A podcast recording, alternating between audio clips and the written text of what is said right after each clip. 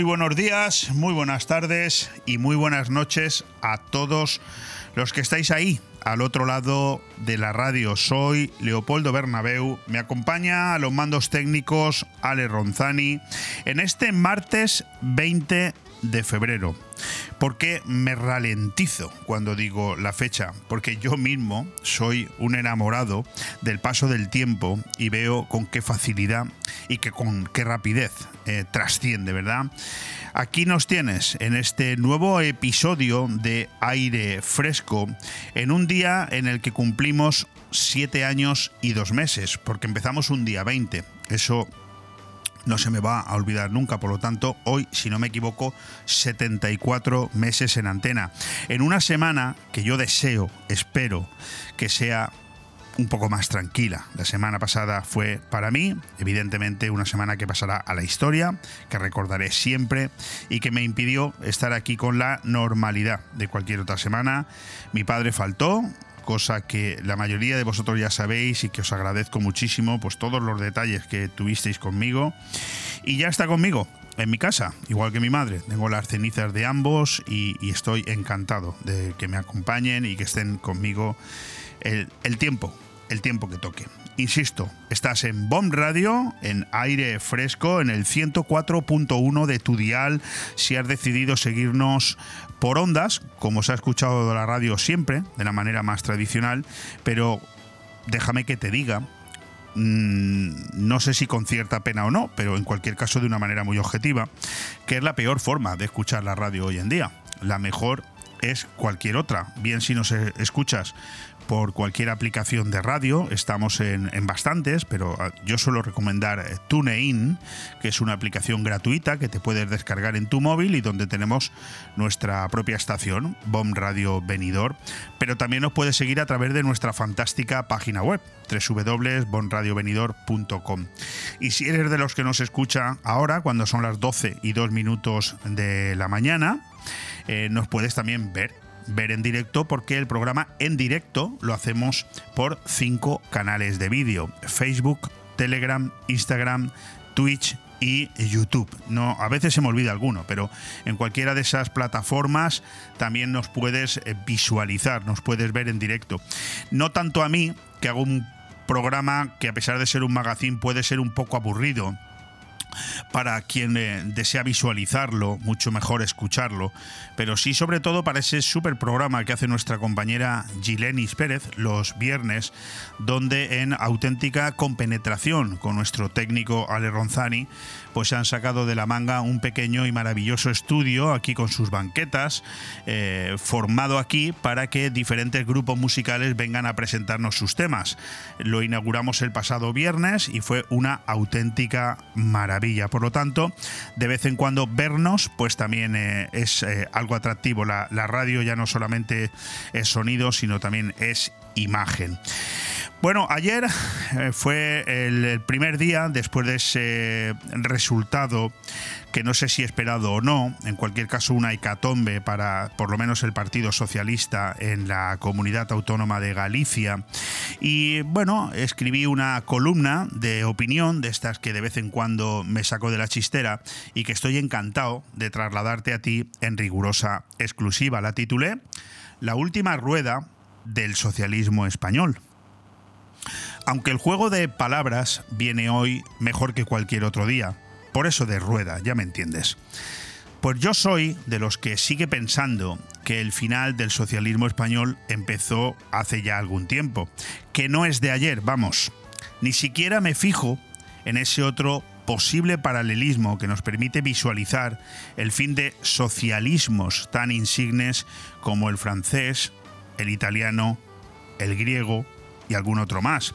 Un dato que podría servir para explicar el deterioro desde la perspectiva de la propia alternancia, pero no, no es el caso. Yo creo que el caso español trasciende a cualquier ejemplo que pudiéramos encontrar tanto en la historia más reciente como en los casos de países cercanos. El marcador final de las elecciones gallegas, visto desde la distancia, me permite solidificar una opinión que el resultado electoral del pasado 23 de julio me desmontó como con la misma facilidad que un soplo de aire se lleva por delante un trabajado castillo de cartas construido con dedicación. Ni me creí entonces, ni me creo hoy, que después de que los españoles hubiéramos borrado el socialismo del mapa autonómico y municipal ocho semanas antes, auparan de nuevo a Pedro Sánchez, verdadero culpable de la derrota de todos sus compañeros, otorgándole un resultado tan imposible que le permitió auparse con un millón más de votos que las últimas generales. Repito, sigo sin creérmelo. He escuchado muchas teorías de una conspiración contra la que suelo mostrar mi escepticismo, pero hoy, después del varapalo del socialismo en Galicia, se reafirman.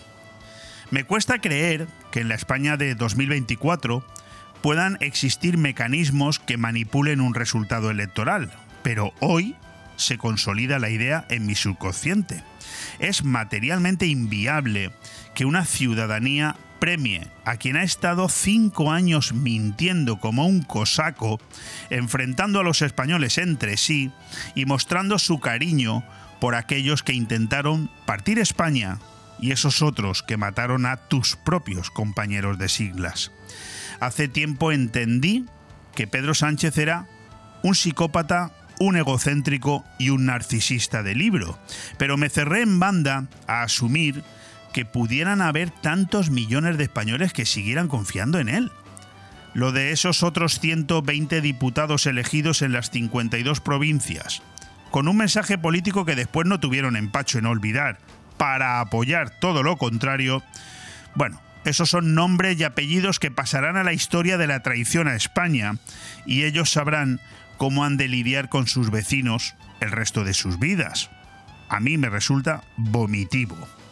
La historia nos enseña que toda evolución surge, toda revolución surge a partir de la presión de un pueblo. España no quiere a Pedro Sánchez, se ha visto con claridad en las elecciones gallegas, como se vio con claridad en las autonómicas del pasado 28 de mayo. Pero él no tiene ningún problema, lo tiene el Partido Socialista Obrero Español. Hay dirigentes los pocos que quedan con eh, gallardía, que llevan tiempo advirtiendo de esa deriva imparable. A Pedro Sánchez solo le importa su porvenir. Y si para seguir en Moncloa tiene que vender hasta su madre, lo hace. Lo ha demostrado demasiadas veces como para tener cualquier duda. Su completa pérdida del más elemental sentido común apoyado en el absurdo aplauso de quienes por cobrar un buen sueldo le bailan el caldo, está generando una deriva social y económica cuyo futuro es demasiado incierto. El PSOE caerá antes que España. Sánchez lo sabe y le da igual. ¿Lo saben los socialistas?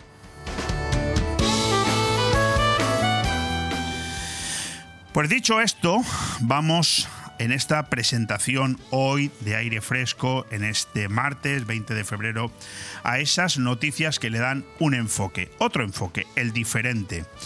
Viuda, coraje, mujer valiente, la esposa del Navalny desafía al Kremlin. Hola, soy Julia Navalnaya.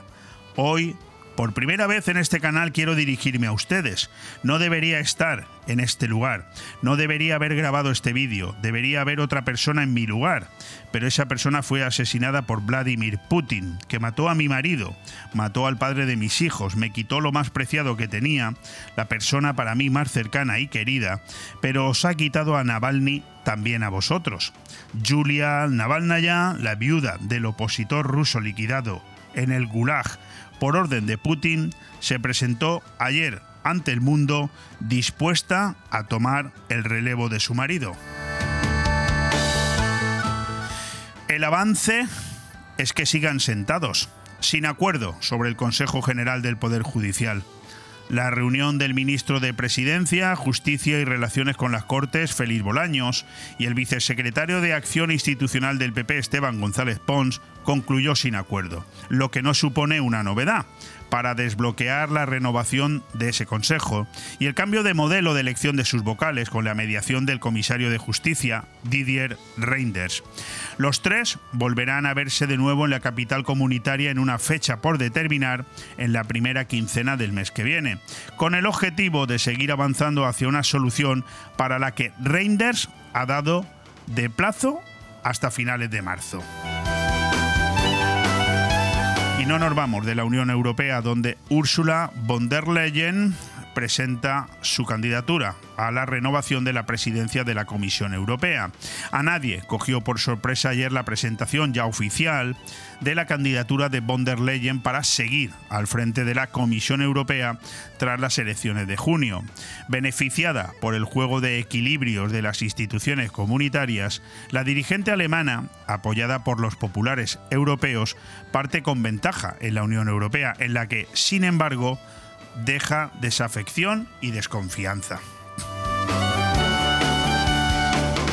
Nos venimos hasta España. Camilo Villarino, jefe de la Casa del Rey. Servir al rey y a España. Con la discreción habitual en la zarzuela, ayer comenzó a ejercer de forma oficial y efectiva el nuevo jefe de la Casa del Rey, que tiene por delante el reto de sustituir a un Jaime Alfonsín que después de tres décadas de servicio ejercerá en adelante como consejero privado de Felipe VI. Otro nombre propio, Narciso Michavila, presidente de GATT 3, el oficio de acertar. Engrasado como una máquina, preciso como una herramienta quirúrgica, el CIS no defrauda como pasatiempo nacional. Las predicciones del inefable Tezanos, que llegó a estimar la pérdida de la mayoría absoluta del PP en Galicia, contrastan con el rigor del trabajo realizado por GAT 3, cuyas encuestas adelantaron un resultado electoral que el CIS no quiso ver, teniéndolo delante. Y vamos terminando con este enfoque. Yolanda Díaz, líder de Sumar, cosas chulísimas. El naufragio del socialismo gallego por sus efectos en Ferraz y la Moncloa no puede ni debe tapar el fiasco electoral de la marca comercial de Yolanda Díaz, incapaz siquiera de lograr representación en el Parlamento de su comunidad autónoma, donde se ha volcado, sin demasiado acierto, abonada al paripé y la impostura en apoyo de su candidata. Vivir de las rentas y a plazo fijo de lo que un día fue Podemos es una opción con fecha de caducidad. Y el último tema, el que nos lleva hasta las próximas elecciones. Íñigo Urcuyu, presidente del gobierno vasco, tras los comicios gallegos del pasado domingo, el PNV comienza a planificar las elecciones vascas marcadas por el miedo a que EH Bildu le arrebate un poder regional en el que, por el radicalismo propio y el blanqueamiento de sus rivales, todos acuden convenientemente disfrazados. De momento no hay fecha para votar en una región en la que solo Otegui parece tener prisa. Aire fresco en BOM Radio Benidorm. Todos los martes, miércoles y jueves de 12 a 2 de la tarde, Aire Fresco, el magazín de actualidad más completo de la comarca, con entrevistas, noticias, opinión y entretenimiento en un aire fresco más renovado, más personal y más cercano de la mano de Leopoldo Bernabeu. Recuerda, todos los martes, miércoles y jueves, desde las 12 del mediodía hasta las 2. También podrás escuchar Aire Fresco por las tardes en redifusión y los fines de semana un resumen con lo mejor del programa. BOM Radio Benidorm. Seguimos creciendo.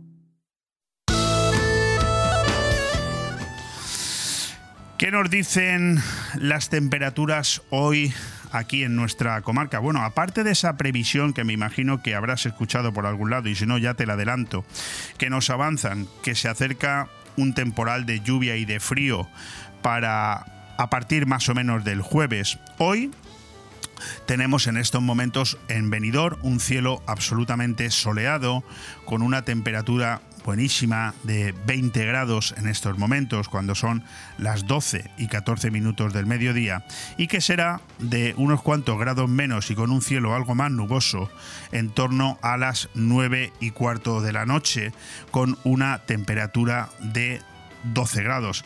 Eso es lo que nos dicen las temperaturas. ¿Y qué más te puedo yo contar en un día como el de hoy, en el que en el calendario de eh, eh, iniciativas y efemérides tenemos que un 20 de febrero se celebran algunas cositas. Yo diría que demasiadas, pero bueno, yo te las voy a contar.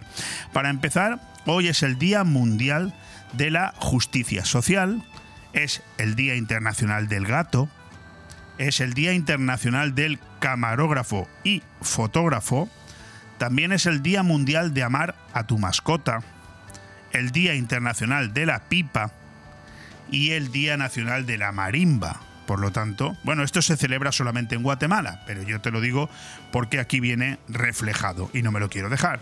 Y en cuanto al santoral, hoy tenemos que felicitar a aquellos que os llaméis Eleuterio o Euquerio. Este último no lo había escuchado nunca. Bien bonito que es, sí señor.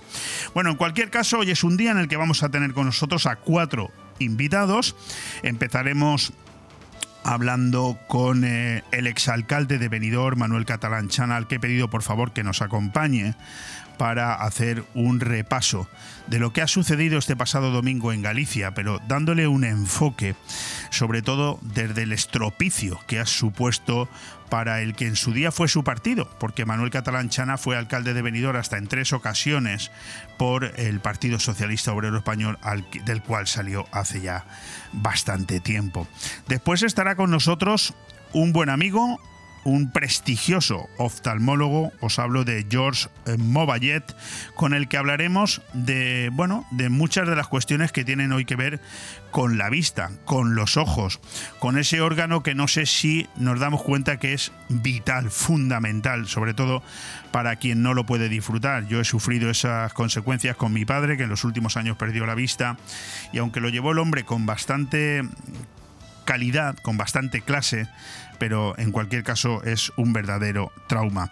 Ya metidos en la segunda hora, estableceremos contacto con dos de nuestros colaboradores. El primero será José Luis Barceló con la ventana del foro. Tengo que decir que José Luis Barceló, al igual que José Ramón González de Zárate, Alberto Varela y Guillermo del Pino, estaban todos citados la semana pasada aquí en un día como el de hoy pero horas antes falleció mi padre y ese programa no se pudo hacer.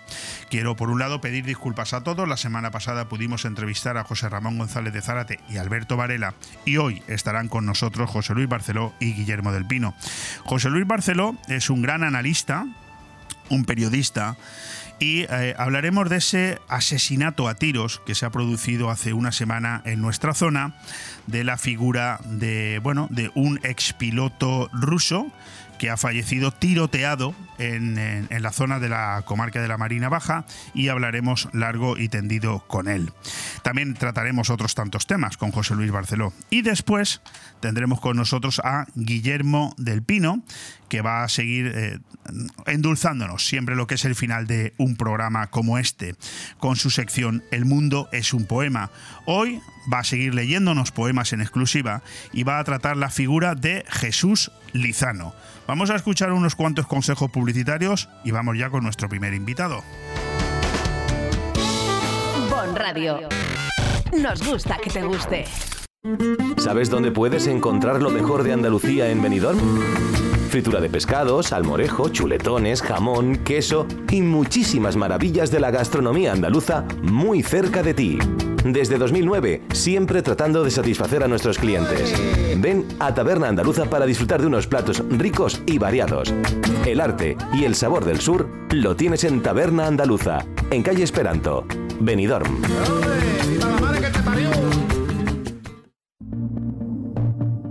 En Hidracua trabajamos cada día para ofrecerte una atención personalizada. Realiza tus gestiones sin desplazamientos ni esperas. Es tan fácil y rápido como entrar en el área de clientes de nuestra web www.hidracua.es. Tan solo necesitas tener a mano tu factura del agua y un par de minutos para registrarte. Desde ese momento tendrás tu contrato de agua disponible en tu móvil u ordenador. Conoce tu consumo de agua, accede a tus facturas o solicita la factura digital para recibirla de forma inmediata en tu móvil. Hidracua, tu agua de cada día. Hotel Meliá Benidorm, un paraíso tropical en la ciudad de los rascacielos Además de destino de vacaciones por excelencia, el Hotel Meliá Benidorm cuenta con 1.900 metros cuadrados de salones donde realizar reuniones y presentaciones de empresa y sus eventos más especiales, comuniones, bodas, cenas de empresa o cualquier tipo de evento social. Ven a visitarnos y descubre todas las opciones que el Hotel Meliá Benidorm puede ofrecerle. Hotel Meliá Benidorm, un paraíso en la Costa Blanca. Veré, no te alteres descansar. No hay como el amor en la barra de un bar. Desde 1980, la Cava Aragonesa tiene la barra más concurrida de Benidorm, siempre llena de alegría, pinchos y la mejor compañía, la de nuestros clientes y amigos. La barra de un bar. Tu match está en la Cava Aragonesa, una institución en Benidorm. Aire Fresco, programa patrocinado por Hotel Meliá Benidorm, Fomento de Construcciones y Contratas, Exterior Plus y Actúa, Servicios y Medio Ambiente.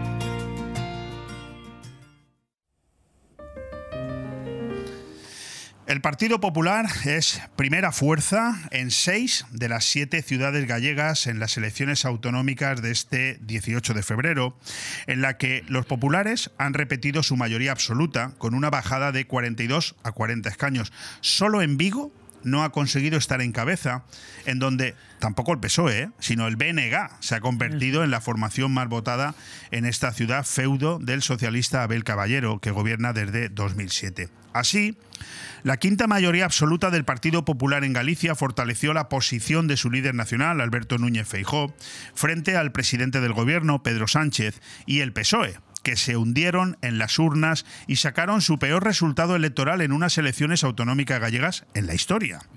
Este triunfo era de especial importancia para Feijó.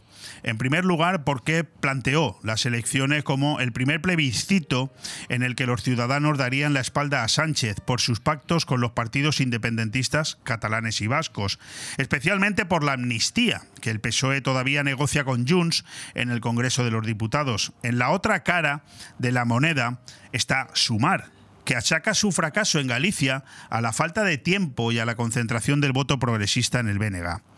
Mira, son muchas las formas que podríamos haber elegido para dar entrada a esta conversación que vamos ahora a mantener con el exalcalde de Benidorm, Manuel Catalán Chana. Da lo mismo. Lo importante es solo recalcar tanto el holgado triunfo del Partido Popular, por un lado, como el descalabro del Partido Socialista, por otro. De hecho, por eso le he invitado yo a Manuel Catalanchana, porque yo no sabría decir cuál de los dos titulares es más noticiable. Bienvenido, Manolo. Muchas gracias. Y muchas gracias por invitarme, porque de verdad que me, me, da una, me produce una gran satisfacción el poder analizar lo que ha pasado en Galicia, porque era, era, era, ahora ya no, muy importante para España. Bueno, Sí. va- vamos a empezar por decir que tú, madrileño de, eh, de nacimiento, benidormense de adopción, también eres casi gallego, un poco, Casi ¿no? gallego. Voy tres y cuatro veces al año, tengo allí un pequeño apartamento y además cuando no eso, cuando me encontraba bien físicamente, he hecho tres veces el Camino de Santiago. Pero que conozco Galicia de punta a punta y sobre todo el carácter de los gallegos, ¿eh? que es un carácter especial, ¿eh? muy humano, mucho más culto de lo que parece ¿eh? y además son gente recatada y sencilla. ¿eh? Yo, Manolo, tengo una serie de preguntas que Sí, tal sí. y como las tengo te las voy a ir Muy haciendo bien. porque a mí lo que me interesa es escuchar tu análisis. Sí, sí, tu análisis. Evidentemente ni somos gallegos ni hemos votado, simplemente eh, lo vamos a analizar desde lo que supone el contexto de lo que... Sí, pero lo que sea bueno para España, tanto, España. tanto como tú como yo, es lo que queremos. Primera pregunta, Manolo. ¿Sorprendido con el resultado del Partido Popular? No. Yo conozco personalmente a su actual, el que va a ser el actual presidente. Es un tipo normal, ¿eh? Bueno, tan normal que cuando estaba en el ayuntamiento iba todos los días, era el, era- era el segundo de, o en la Junta, era el segundo de, de Rajoy. De eh, Feijóo. de, de Feijóo, eh, y iba en bicicleta. O sea que es un hombre sencillo, muy preparado, muy simpático, muy cercano a la gente. eh, que eso en Galicia no es tan fácil, porque ellos son un poco retraídos, son tímidos, eh, pero eh, muy bien. Yo sí que esperaba, yo nunca dudé, no dudé, el que iban a sacar la mayoría absoluta. Segunda pregunta. ¿Esperabas esta debacle del Partido Socialista? Pues casi sí, casi sí. ¿Por qué? Pues bueno, primero pues porque estuvo por allí Zapatero y todo lo que toca Zapatero lo hunde. ¿eh? Porque estuvo claramente reflejado que querían que ganasen los nacionalistas, porque esa es la política de Sánchez, apoyar a los nacionalistas para después, sumando con el PSOE, pues poder tener eh, un gobierno. Pero claro, los gallegos al final mm, casi ni se han enterado. La candidata es marxista-leninista. El Partido Nacionalista Gallego es también marxista-leninista. Unirá sus fuerzas con Herri Batasuna ¿eh? y, con, y con Esquerra Republicana para las europeas. Y claro, quería que todo se hiciera como en Cataluña, es decir, hablar a los niños todo en el colegio en, en gallego. gallego es fácil de entender y no difícil de hablar. Eh, quería echar a la Guardia Civil y a la Policía Nacional, quería cosas que solamente quieren radicales, radicales de izquierdas, aunque juega con piel de oveja mansa. ¿eh? Pero no hay que fiarse de los mansos. Bueno, eh, te me has ido casi a contestar la tercera pregunta, Bien, porque, vale, sí. pero no me importa, ¿no? Porque al final eh, este, esta serie de preguntas me las he hecho a mí mismo y quería escuchar también tu opinión. Por un lado, si estabas sorprendido con el resultado del PP, ya me has dicho que no. Si esperabas esta debacle, porque es que ha sido una debacle, ¿eh? lo del Partido Socialista. Han perdido 50.000 votos, ¿eh? Pero ya, pero es que el anterior resultado ya fue el peor. Ya fue el con peor. 14 ya fue Eh, peor. Es que se han bajado a 9, a un Claro, dígito. claro, ¿eh? claro, claro. Y, y la tercera pregunta que te quería hacer era si, si estás preocupado con el gran crecimiento nacionalista. Pues claro, por supuesto, por supuesto, por supuesto. Porque sido Mira, un- ha yo, sido- yo creo, eh, y todos los que hemos militado en el Partido Socialista hace años, que lo primero que estuvimos es negociando la Constitución para que fuera la unidad de España y todos los españoles iguales ante la ley.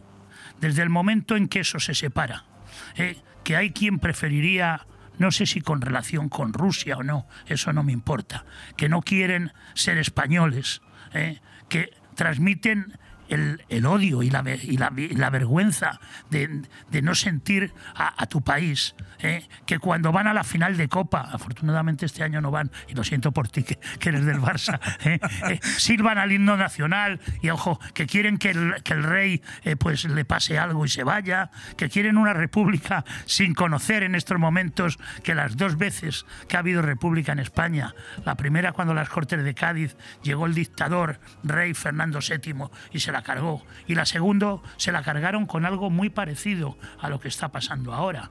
¿eh? Ojo, y había grandes republicanos.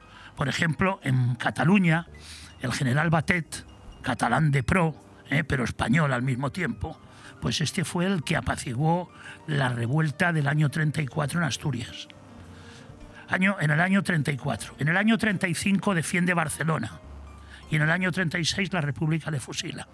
O sea, así, nos, así, ojo, en un país donde cuando la República lo primero es ir a ver qué pasa con los ricos, a ver qué pasa con los curas, a saquear iglesias, a hacer cuando el español, aunque no sea eh, católico practicante, tiene desde que fue niño raigambre de, de una cultura donde la religión es algo importante, importante. Correcto. Y entonces, claro, cuando tú oyes, por ejemplo, en Galicia, a gente muy próxima, ojo, gente muy católica, gente de comunión los domingos, decir que va a votar al Partido Nacionalista Gallego, pues digo, bueno, ojo, y cultos con carrera, les digo, esto es un contrasentido. Bueno, eh, relativamente, Manolo, porque eh, yo soy de los que piensa que la República del 31 al 36 en España hizo muchísimo daño en ese sentido, porque ¿por qué no se puede ser republicano y ser liberal o ser de derecha? ¿Qué Claro. tiene que ver una Ojo, cosa con o la otra? como fue, por ejemplo, eh, Ahí Ne- tenemos Francia, Negrín. Negrín fue el que dio el oro a Moscú, el que entregó el oro a Moscú. Pero defendió, tanto en las Cortes Generales como ya en el exilio, eh, que España no podía dividirse, que no podía, que podría haber algo como son hoy las autonomías, pero no jamás separarse de España. Bueno, si me lo permites, por saltarme un poco el protocolo, voy a seguir con las preguntas que te tengo aquí apuntadas, sí, sí. pero yo en mi columna de opinión, que acabo de leerle a los oyentes, termino diciendo que el PSOE se romperá antes que España. ¿eh? Muchísimo antes, ¿no? Acércate al micrófono, por Sí, favor. está el PSOE. que, no, que lo que yo no sé, porque a Pedro Sánchez eso le da igual y lo tengo claro, lo que no sé si los socialistas lo saben, que el PSOE se partirá antes que Mm. Vamos España. ¿eh? Vamos a ver, estoy de acuerdo contigo. Pero es que ¿cuál es la situación del PSOE? Las grandes figuras del PSOE. Bueno, vamos a dejar esa respuesta para después, Vale, porque te lo voy a preguntar al final. Vale, vale. Yo quería que siguiéramos analizando el proceso de las elecciones gallegas, porque quiero saber tu opinión sobre tres partidos que no han sacado absolutamente nada, pero quiero saber cuál es tu opinión, sobre todo pensando en el futuro. Pero tienes que acercarte al micrófono, Manolo. Sí. Por un lado, Sumar, con una vicepresidenta del gobierno gallega, de PRO, Sí, que no la han votado ni en su pueblo. ni en su pueblo. Ni en su pueblo la han votado. Eh, un Vox que, eh, cuyo resultado también es efímero, o sea, prácticamente ridículo, y un Podemos que por no sa- ha sacado incluso mm, creo que menos votos que el PACMA, o sea, es Sí, decir, sí, sí, sí, así es, cuando así es. hace cuatro años sacó cincuenta y tantos mil votos y ahora ha sacado tres mil. Sí, sí, sí, sí. ¿Cuál es tu opinión sobre el futuro de estos de estas formaciones políticas? Bueno. o, o a lo mejor no los quieren meter a todos en el mismo saco, Bien. sino por diferentes. Yo creo que esto ha nacido eh, de una manera de crear partidos nuevos porque la gente estaba cansada de lo que había antes. Pero para que un país funcione, y más cuando se quieren hacer o se deben hacer grandes cambios constitucionales, es necesario que exista un partido de centro derecha liberal y un partido de centro izquierda liberal. ¿eh? Han creado todos estos partidos, no sirven para nada. Normalmente esta es gente sin preparación. ¿eh? Pasan a ser ministros sin ningún conocimiento. Dicen tonterías sin parar. No conocen la historia de España. No conocen nada. Y entonces, bueno, ¿qué es lo que hacen? El ridículo una vicepresidenta segunda del gobierno que no la votan ni en su pueblo, que ya había engañado ella cuando vivía en Galicia al Partido Comunista, del cual, del cual ella sigue siendo comunista. Ojo, y que vestida de Chanel se va a ver al Papa, eh, pues claro, es, es, es, es incoherente. Muy incoherente. Muy incoherente. Y, y de Vox, que, que- Vox, no, no ya- vamos a ver. escúchame, no solamente por lo que ha pasado en Galicia, sino tu opinión del futuro de este partido. Vamos a ver, eh, Vox yo pienso que no debe desaparecer. Pero lo que sí se va a dar cuenta el votante de Vox es que si, por ejemplo, en unas elecciones generales se une el voto del PP con a lo mejor la mitad de los votos que tiene Vox que van al PP, ellos solo sacan mayoría absoluta. Eh, a mí la política de Vox no me disgusta. eh. Me, mol- me molesta mucho que hablen tanto de extrema eh, derecha. Pero si lo malo aquí en este país es la extrema izquierda, son los separatistas. Ellos quieren la unidad de España, quieren lo mejor para España. Ojo, que tienen algunas actuaciones que por supuesto no me agradan, ¿eh? pero ahí están. De todas maneras, al final lo que no puede irse es la derecha o el centro derecha separado. Y entonces no creo que desaparezca Vox, porque además tiene personas de gran valía. ¿eh? Por ejemplo, Espinosa de los Monteros. Para mí es el mejor. Bueno, ya, ya no está. Ya no está. ya ya no se está. fue, sí. Eh, Es la- que Vox también ver, lleva una hay gente que trayectoria se- últimamente. Hay gente que se va, se está yendo. Bueno, pues, eh, ¿qué vamos a hacer? Y, Eh, y- y hay una cosa muy importante, que es el PSOE. El PSOE, so- vamos a ver, los cambios se, se realizan desde dentro y las revoluciones nacen desde dentro. Y en estos momentos no veo o no conozco, ¿eh? por desconocimiento, la talla, me conozco los políticos de por aquí, del PSOE. ¿eh? Pues eh, Vale. ya se saben los resultados. ¿Eh? Manolo, de, de qué manera? Bueno, una última consideración. Eh, Ciudadanos, por supuesto, ni se ha presentado en las, en últimas gallegas. Pero Y- creo que y- van a asumir eh, muchos ciudadanos al PP en el futuro. Bueno, y, y Podemos ya hemos visto el resultado. En tu opinión, ¿estamos hablando de dos partidos políticos que prácticamente podemos dar por finiquitados? Yo pienso que yo pienso que sí, aunque Ciudadanos tiene gente de mucho prestigio. No, pero yo hablo como formación No, política. como formación política se acabó. Vale. Oye, ¿de qué manera crees tú que afecta este resultado a Pedro Sánchez? Bueno, Pedro Sánchez es que no tiene vergüenza.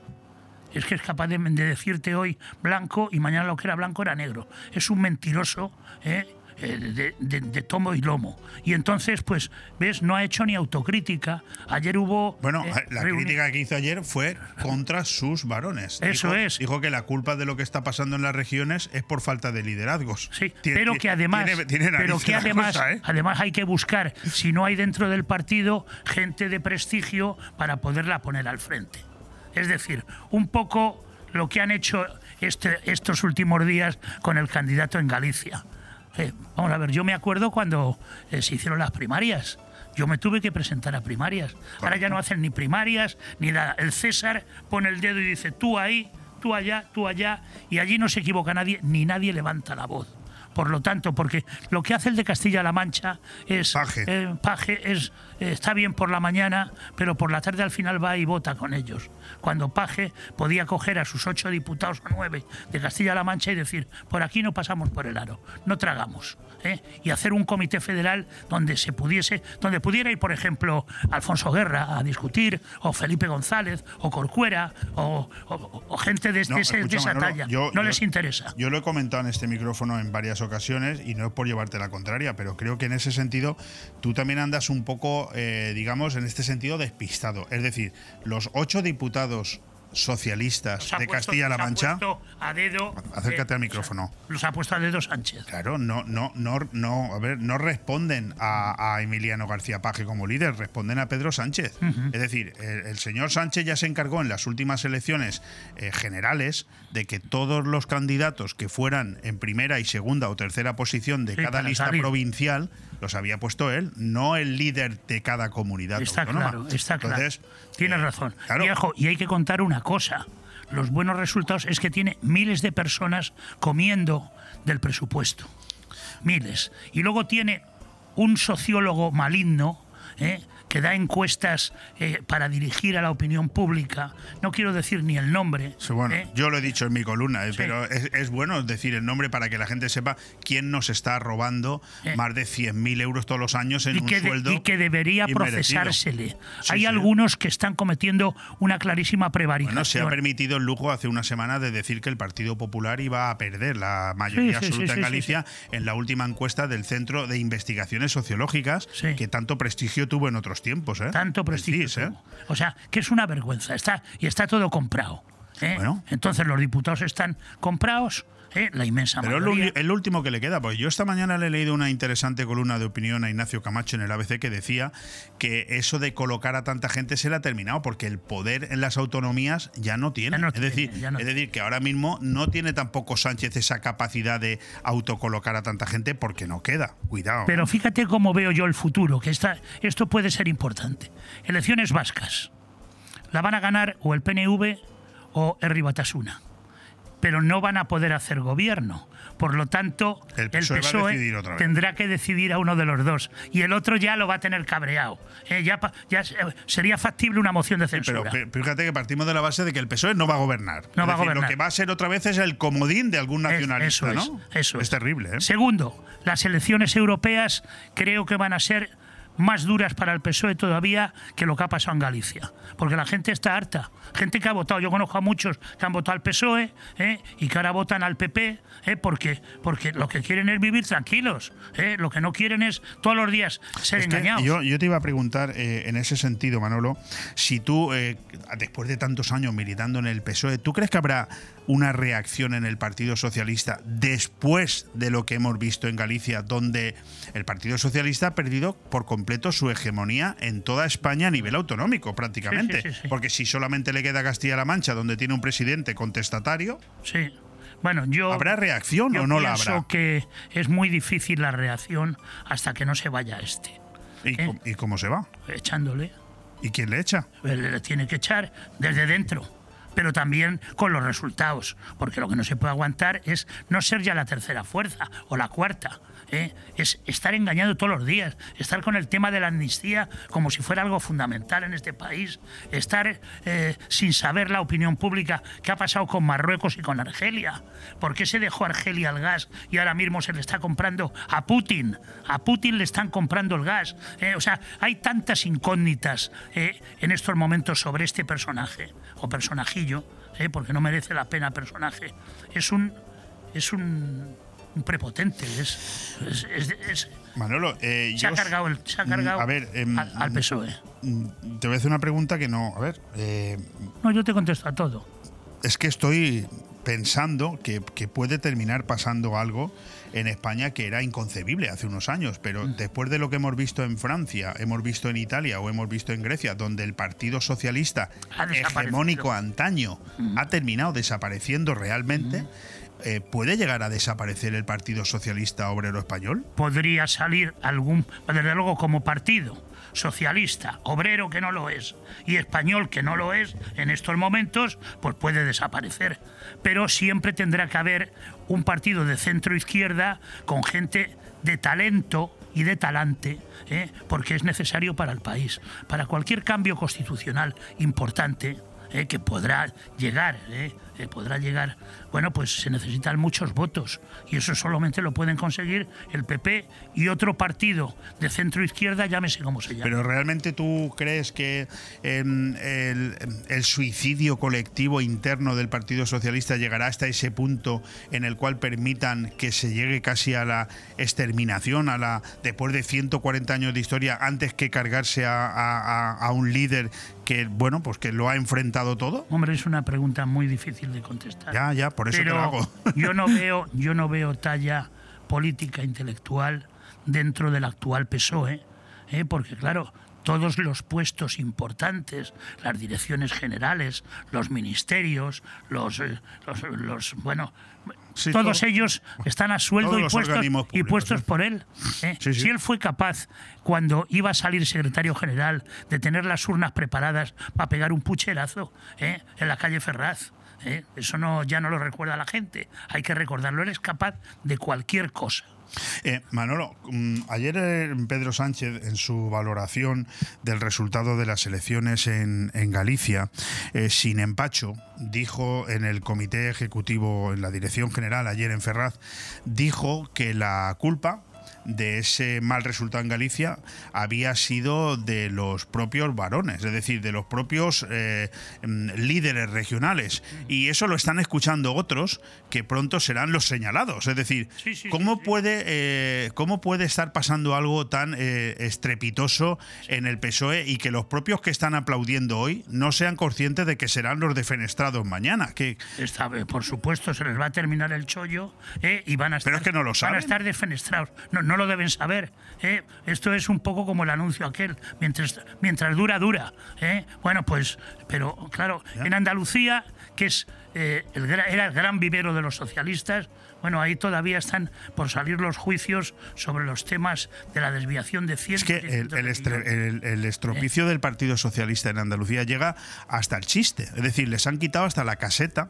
En la, Sí, en la feria, de, en- en la Sevilla. feria de Sevilla Los porque no han sido capaces De pagar de pagar a tiempo el alquiler. el, el alquiler. O Sí, sea, sí, sí, es que sí, parecerá una broma, pero no lo No, es. no es una broma, no es una broma. Es que es muy No fuerte. es una broma. Es que ese es el Partido Socialista que está quedando por ahí. Y yo mm, me temo que gente que conozco del Partido Socialista de toda la vida, eh, que no sean capaces de reaccionar, no me lo explico. Ya, pero es que la reacción es muy difícil cuando, cuando estás prácticamente solo.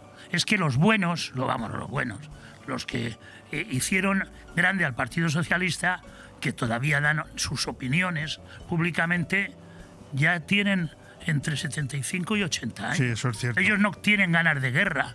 Ellos lo que quieren es que cambien las cosas, pero no para estar ellos en ningún puesto. Entonces, tiene que ser gente joven eh, y, y gente precisamente en las autonomías eh, que les están humillando, porque lo del otro día, las declaraciones fueron humillantes. Bueno, estamos hablando con el exalcalde de Benidorm, Manuel Catalanchana. No nos queda tiempo para más. Yo simplemente, Manolo, te iba a pedir una última reflexión y es que eh, diferentes voces, muchas voces ayer, eh, críticas evidentemente con el resultado del Partido Socialista el pasado domingo en Galicia, se atrevieron a pensar que después de lo acontecido en Galicia, con un, un resultado tan esperpéntico, pues eh, quizás eh, Pedro Sánchez se replantearía el seguir avanzando con el tema de la ley de amnistía. Bueno, ayer vimos todo lo contrario. Dijo que adelante y que sin ningún problema. Sí, sí, sí, sí. ¿Tú crees que se aprobará finalmente esa ley de amnistía? Bueno, eh, seguramente sí. El, el- el- el- el único socio de verdad que tiene son los que están en Bélgica. Es Puigdemont. Ese va a depender, porque claro, si le dice que no, si Puigdemont no traga lo que diga Sánchez, eh, entonces van a, van a, Bueno, van a que, pedir eh, un voto de castigo. Puigdemont ha, ha- ha pedido que se reconozca, eh, que se integre una enmienda en la ley, en la futura ley de amnistía, donde se reconozca que el terrorismo y la traición también son amnistiables. Son, son buenísimos y que además hay que pedirles perdón a toda esta gente. Eso es lo que quieren. Estamos- pero O sea, estamos locos, es increíble, ¿o? es increíble. Nos hemos vuelto Pero locos claro, todos. Es que controla también el Tribunal Supremo. Sí, sí. Controla Bueno, el Constitucional, controla el. Constitucional, controla el fiscal general del Estado. La Junta de Fiscales está toda en contra. Y uno solo, que la ha puesto él a dedo hace tres meses, pues se dice que no, que se han equivocado sus compañeros. Es una vergüenza. Esto es una vergüenza. Espero que podamos seguir haciendo radio, ¿no? O sea, al ritmo que vamos. esto- Bueno, esto va para una, esto va para una dictadura, yo- ¿eh? ya- sí, no, bueno, en- de hecho, de hecho vivimos en un país muy parecido eh, a, a Rusia, por ejemplo. Sí. Eh, donde hay un César también. Y a Venezuela cada vez más. A Venezuela cada vez más. Ya no digo a Cuba, porque lo de Cuba no han querido tener arreglo y es una maravilla de país, pero no han podido tener o no han querido tener arreglo, pero a Venezuela cada vez nos parecemos más. Manuel Catalán Chana, muchísimas gracias por haber venido aquí y haberme ayudado a mí y a los oyentes a entender un poco lo que está pasando. Lo que ha pasado en Galicia ya lo sabemos y lo que está pasando en el PSOE, que, que por desgracia no me has dicho nada que no supiera. Sí. Pero, pero claro, escuchárselo a una persona como tú, que ha sido alcalde de Benidorm tres veces, pues. es- Gracias. Recuerdo cuando hace años, eh, en la noche electoral, eh, me entrevistabas a mí en algunas ocasiones. Claro. eh, y era otra España diferente. Muy diferente. Muy diferente. Eh, donde se podía ganar uno u otro, pero no pasaba nada. Donde la gente se entendía. Donde no se creaba ese clima que inclusive dentro de las familias eh, se ha descompuesto. eh, donde la gente pues, estaba contenta. No me extraña que nacieras el día que murió Manolete. Sí, pero he sido poco taurino. He sido, he sido más futbolista que taurino. Qué grande. Un fuerte abrazo, Manolo. Muchas gracias, Leopoldo. Bon Radio. Nos gusta que te guste. Si eres extranjero residente en España y buscas un seguro para ti y los tuyos, DKV Benidorm. Te atendemos en español, inglés, ruso y holandés. No te pierdas nuestras increíbles campañas de hasta un 33% de descuento en seguros de salud, decesos, vida y dental. En DKV Benidorm nos adaptamos a tus necesidades. Infórmate en raquel.escobar@segurosdkv.es o en el 654 37 17 39. DKV Benidorm, Avenida Alfonso Puchades 21, local 3, junto a McDonald's. Descubre Finestrat. Entre las calles de su casco antiguo, descubre los rincones más bonitos de la Costa Blanca. Descubre un pueblo con encanto. En el Puig Campana, descubre senderos que aguardan tus pasos. Y en su playa, descubre la mirada azul del Mediterráneo. Descubre Finestrat. Lo tiene todo. Nirvana Asesores es una asesoría especializada en subvenciones que harán crecer tu negocio. En Nirvana Asesores no solo te ayudamos a realizar tus obligaciones fiscales, también te ayudamos a crear, a formarte e informarte de todos los cambios legislativos. Infórmate en el 629-556-020, en calle Limones 8, en el Centro de Negocios Benidorm, o en nirvanaasesores.es.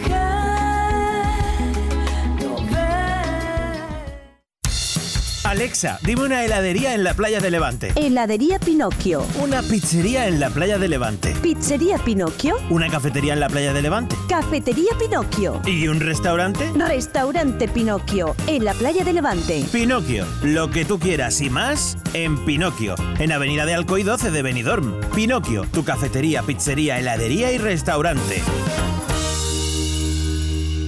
¿Quieres apoyar al comercio de tu barrio? Te presentamos ciudadvirtual.app, el Amazon de tu barrio. Entra y descubre las ofertas y productos de los comercios de tu zona con muchas ventajas, como por ejemplo nuestro bono consumo. Cuanto más compres, más barato te sale. O también nuestra tarjeta virtual gratis. Visita ciudadvirtual.app, recomienda nuestra plataforma y consigue bonos consumo. Únete a nosotros. 644-944-408.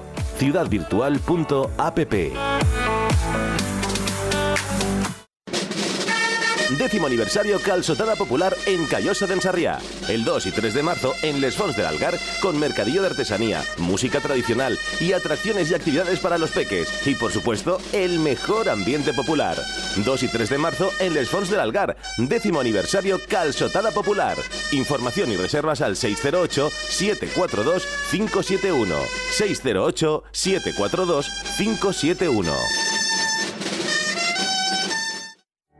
En Nos Importas te ofrecemos los mejores servicios asistenciales para la tranquilidad de tus familiares. Somos profesionales del sector sociosanitario con ayuda a domicilio para venidor y comarca y siempre al servicio de los que más lo necesitan. Visítanos en www.nosimportas.es al 96 586 46 75 y en calle Apolo 11 número 2, Bajo. Porque el cuidado más especial es el que queremos para los nuestros. Porque tú nos importas.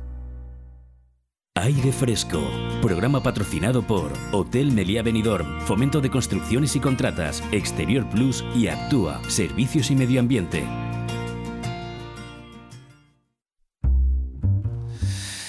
Cambiamos de tercio. Ahora vamos a hablar de la salud de los ojos. La miopía es mucho más que llevar puestas unas lentes de contacto. Esta patología afecta a millones de personas en el mundo y dependiendo del número de dioptrías puede derivar en enfermedades oculares más graves e incluso puede provocar ceguera total.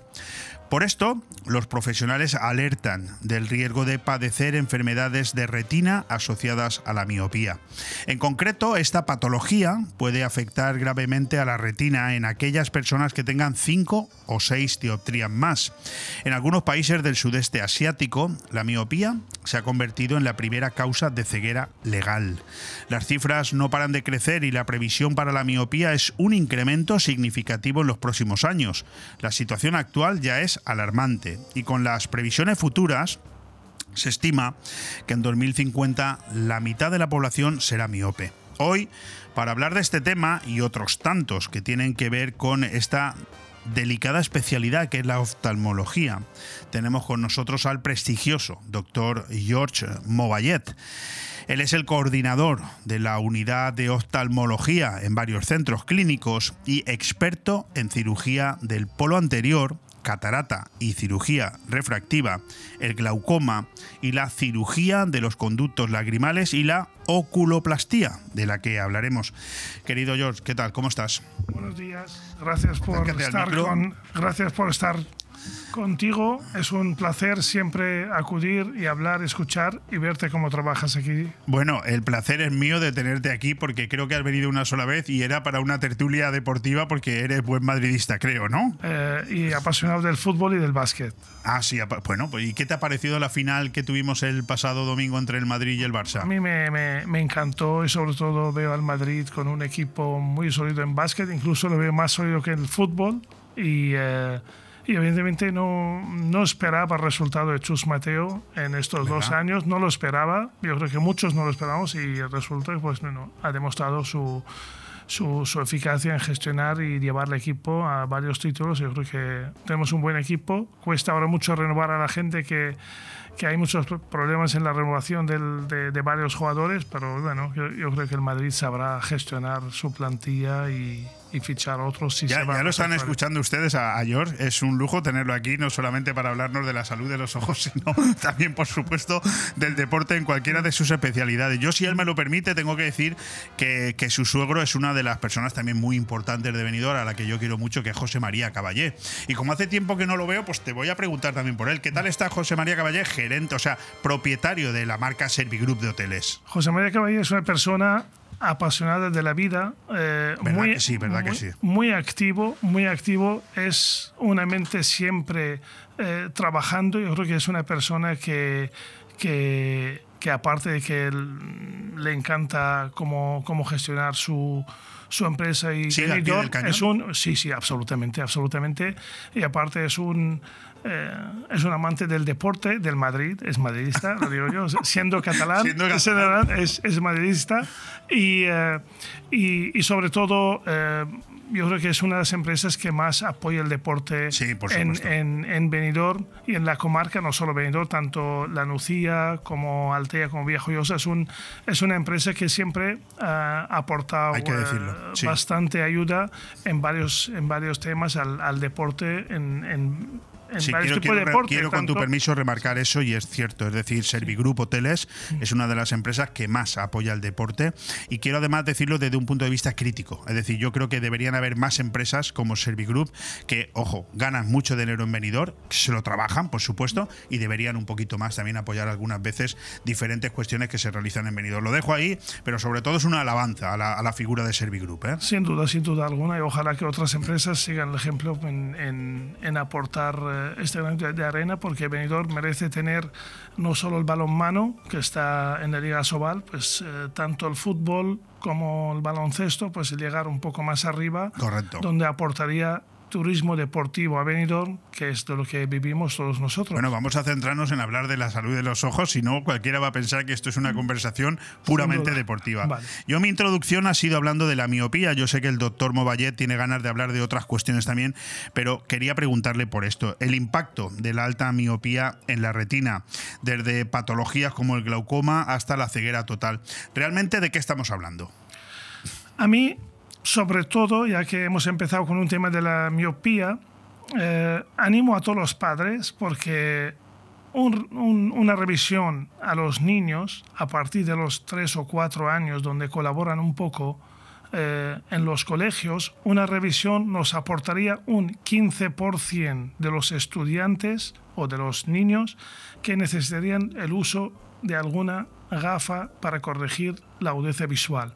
Desde una edad muy temprana, claro. Absolutamente, yo digo que tendría un defecto refractivo. Otra cosa que usen o no gafas tendría un defecto refractivo. Este defecto refractivo nos puede llevar a poca atención escolar y sobre todo eh, nos podría llevar a el desarrollo más rápido de la, de la miopía. Y hoy por hoy, ¿quién no de nosotros, me incluyo, pendiente del móvil en todo momento? Correcto. Pues tanto el móvil como ahora mismo ya TikTok, YouTube y otras y otras y otras eh, Redes. cuestiones, otras redes. Por esa razón, eh, la miopía tiene muchas facetas, pero sobre todo lo que hemos hablado antes, la ceguera. Eh, para llegar hasta la ceguera hay que pasar muchas fases, pero sí que eh, la miopía magna, a partir de 6 dioptrías, 6 dioptrías y media, eh, hay que vigilar mucho la retina, los defectos refractivos causados eh, por, la, por la miopía, donde podemos tener una retinopat- una retinopatía miópica, eh, desgarros de retina y nos lleva a un desprendimiento de retina y sobre todo ya son patologías de palabras mayores. Eh, em, querido George Movallet, eh, antes de entrar en, en algunas patologías muy concretas, con nombres y apellidos concretos, que a mí me suenan a chino, supongo que al oyente también, pero para eso tenemos aquí a este prestigioso oftalmólogo para que nos lo explique, yo voy a hacerte una pregunta muy de andar por la calle, muy de gente que no entiende. ¿Estamos ganando o estamos retrocediendo en general en, en agudeza visual? La sociedad actual, me refiero. Me has hecho una pregunta que estoy ahora, tengo que procesar la respuesta. ¿Qué quiere decir? Eh, no, no, no. Estamos, a ver, la agudeza visual, hoy por hoy, hay muchos más pacientes que antes eh, con defecto refractivo, lo que he dicho antes, por, las, por lo que tenemos entre manos, desde tablet, eh, desde móviles o dependencia casi absoluta de la pantalla del ordenador. Eh, retrasando, no. Sí que estamos ahora mismo más actualizados en la detección eh, precoz de cualquier patología ocular, donde proporcionamos al paciente mejor visión llevándose sus gafas correctoras. Muchos padres te preguntan, eh, doctor, si va a llevar mi hijo gafas, va a estar pendiente o dependiente de las gafas. Vamos a ver, yo quiero dejar una cosa clara, que las gafas existen para proporcionar mejor calidad de vida y mejor agudeza visual, donde todo alumno o todo paciente o todo ser humano debe llevar las gafas para mejorar su calidad de vida sin más. Si quieres tener mejor calidad de vida, pues ponte las gafas. Si no, cada persona es libre. Pero sí que eh, animo a los padres que cuando el oftalmólogo o el óptico le recomienda las gafas, debe usarlas porque tendremos mejor calidad de vida, nada más. A mí, desde luego, la respuesta en, en- una parte me ha sorprendido, ¿no? Porque eh, hablar de las gafas como algo, desde el punto de vista como una comodidad o no, no lo había entendido nunca. Yo llevo gafas desde hace 25 años y a mí es algo que forma parte ya como de mi, de mi propia persona, es decir, no me molestan.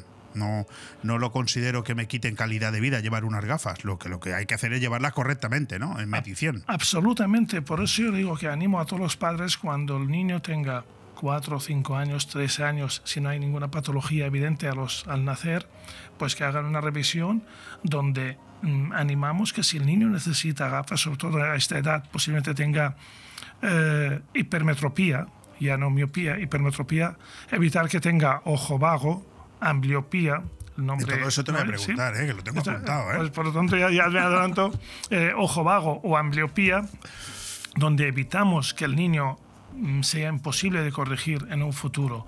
Eh, muchos, muchos pacientes con 40 años o 45 o 50 vienen a la consulta, ven en un ojo bien y otro ojo mal. Entonces ya tienen ojo vago. Ya. Mm, Por esa razón hay que hacer estas revisiones prematuras a los niños donde evitamos estos problemas de futuro.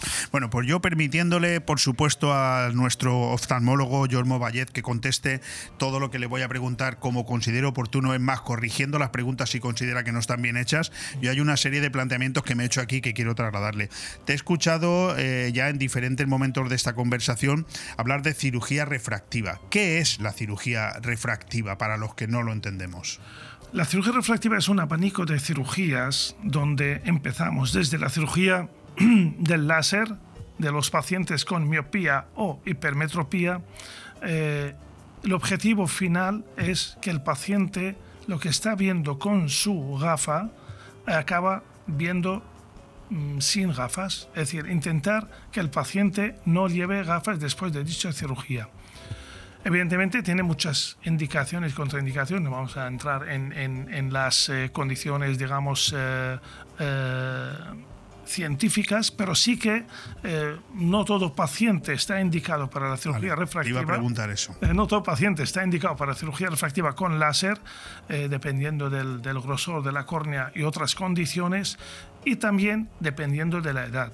Es decir, lo que no, lo que no es normal que venga un paciente con 18 o 19 años que lleva gafas que quiere operarse de la miopía. No, hay que esperar porque esto va todavía subiendo hasta los 24, 25, 23 o 27 años, en mi caso, hasta que no acabe la carrera de medicina y acabe la especialidad, mm, seguía, seguía subiendo la miopía.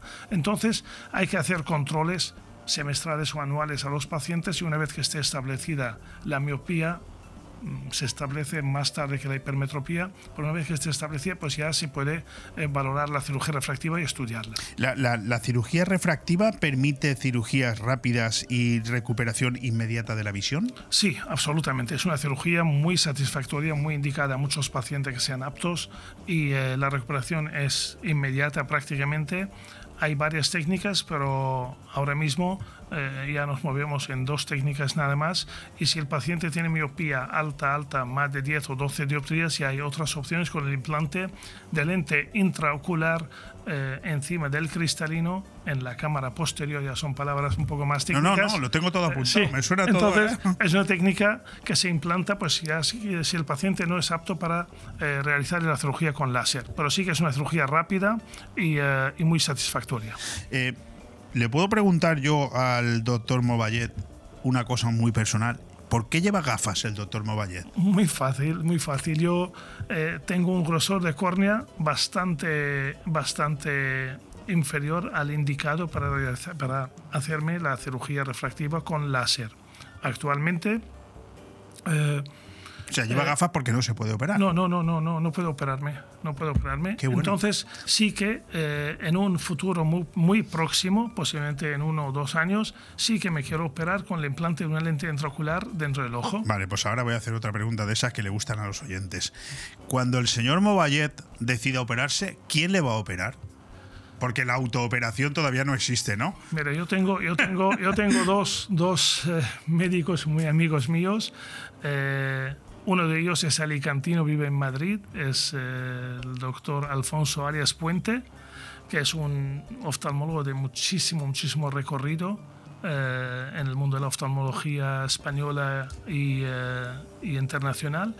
Y sobre todo es un, es un, eh, es un médico alicantino, pero vive, vive en Madrid y siempre viene, viene aquí a Alicante porque eh, junto a él, él es el que lleva también el grupo Vitas eh, en, en, en, en Alicante y en Madrid y, y intento pues un poco eh, ayudarle. Vamos, te en la- pondrías en sus Sí, manos. Absolutamente, sin duda, sin duda, sin duda alguna. Y también está el doctor eh, José Luis Rincón, eh, que es un oftalmólogo venezolano, afincado ahora aquí en, en, eh, en Alicante y trabaja con nosotros en el grupo Vitas y las dos personas son grandes profesionales de la oftalmología, lo tengo clarísimo. No, no, veo que además lo tienes muy claro. Eh, cuando yo era un crío, cuando yo era muy, muy jovencito y había algún problema con los ojos, fuera quien fuera, siempre nos hablaban de Barraquer. Ese nombre a mí se me quedó grabado. ¿Sabes de quién te hablo? De la clínica Barraquer. Absolutamente. Eh, eh, ¿qué, qué- por, qué, ¿Por qué tenía tanto prestigio aquel nombre? No sé si siguen existiendo. Porque son genios, son genios. Mira, eh, mira yo soy, yo soy español, eh, llevo aquí en España 37 años, me siento mm, más español que muchos españoles, nacido en Siria. Sí.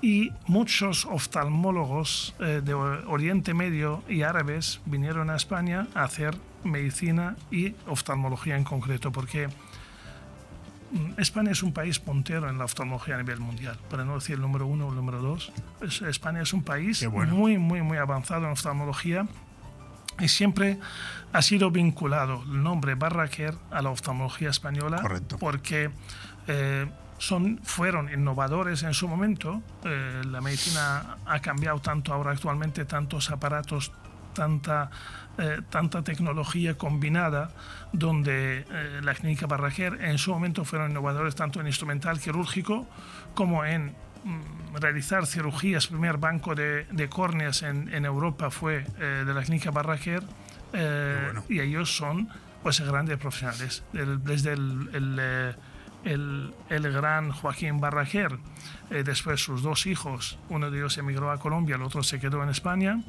Eh, hay una saga que van descendiendo. Después está también eh, Rafael Barraquer. eh, Vamos, y- que siguen. no, no, absolutamente, absolutamente. Y sobre todo está eh, Elena Barraquer, que lleva una, no me acuerdo ahora el nombre de una ONG, y de verdad realiza grandes campañas para, de cirugía de cataratas en, en África.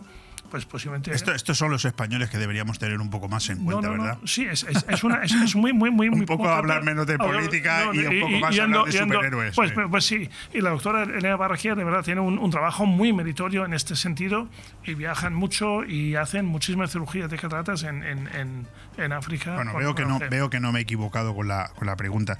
Decías que eres sirio de nacimiento y yo quiero eh, agradecerte y felicitarte también mm, todo lo que haces por tu país cuando tienes la más mínima ocasión.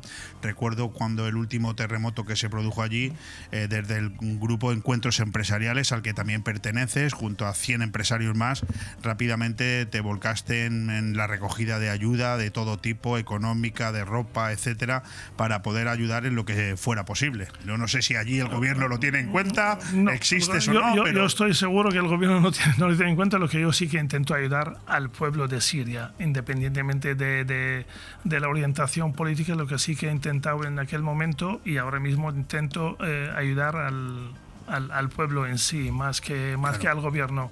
En este caso, la política se queda muy aparte, muy, muy apartada. No, no me meto en No, este yo tema. decía lo del gobierno por si te Sí, lo han sí. reconocido, no, no por No, nada, ni ¿no? mucho menos, ni mucho No, menos, claro. ni mucho De hecho, hubo obstáculos para, Ya, para vale. que llegara a su destino. Encima. Sí, sí, hubo, hubo obstáculos, grandes obstáculos, y por eso eh, nosotros lo que intentamos en aquel momento, junto con Antonio Alcaraz, Correcto. eh, muchísimo, eh, y con su, con su encuentros empresariales que él lideraba en aquel momento. Sí, esta- y lo sigue esta- liderando. sigue liderando. Entonces, eh, yo aquí aprovecho para dar las gracias a Antonio en aquel momento y sobre todo al Rotary Club de Benidorm, Correcto, muy bien. eh, donde, donde, nos, eh, donde aportamos bastante ayuda eh, al pueblo de Siria, insisto, al pueblo de Siria, y fueron concretamente a dos asociaciones eh, benéficas eh, cristianas en Siria. Eh, era eh, le- los Hermanos del Pobre y eh, otra, otra, otra asociación que era, bueno, pertenecía a la, a la iglesia.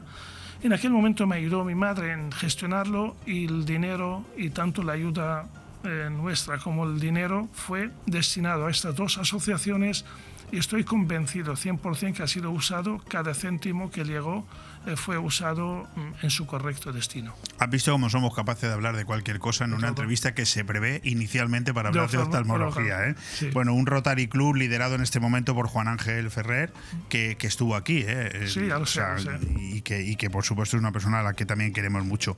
Estábamos hablando con, seguimos hablando con el doctor George Movayev, un oftalmólogo del máximo prestigio aquí en la zona de Benidorm y la provincia de Alicante.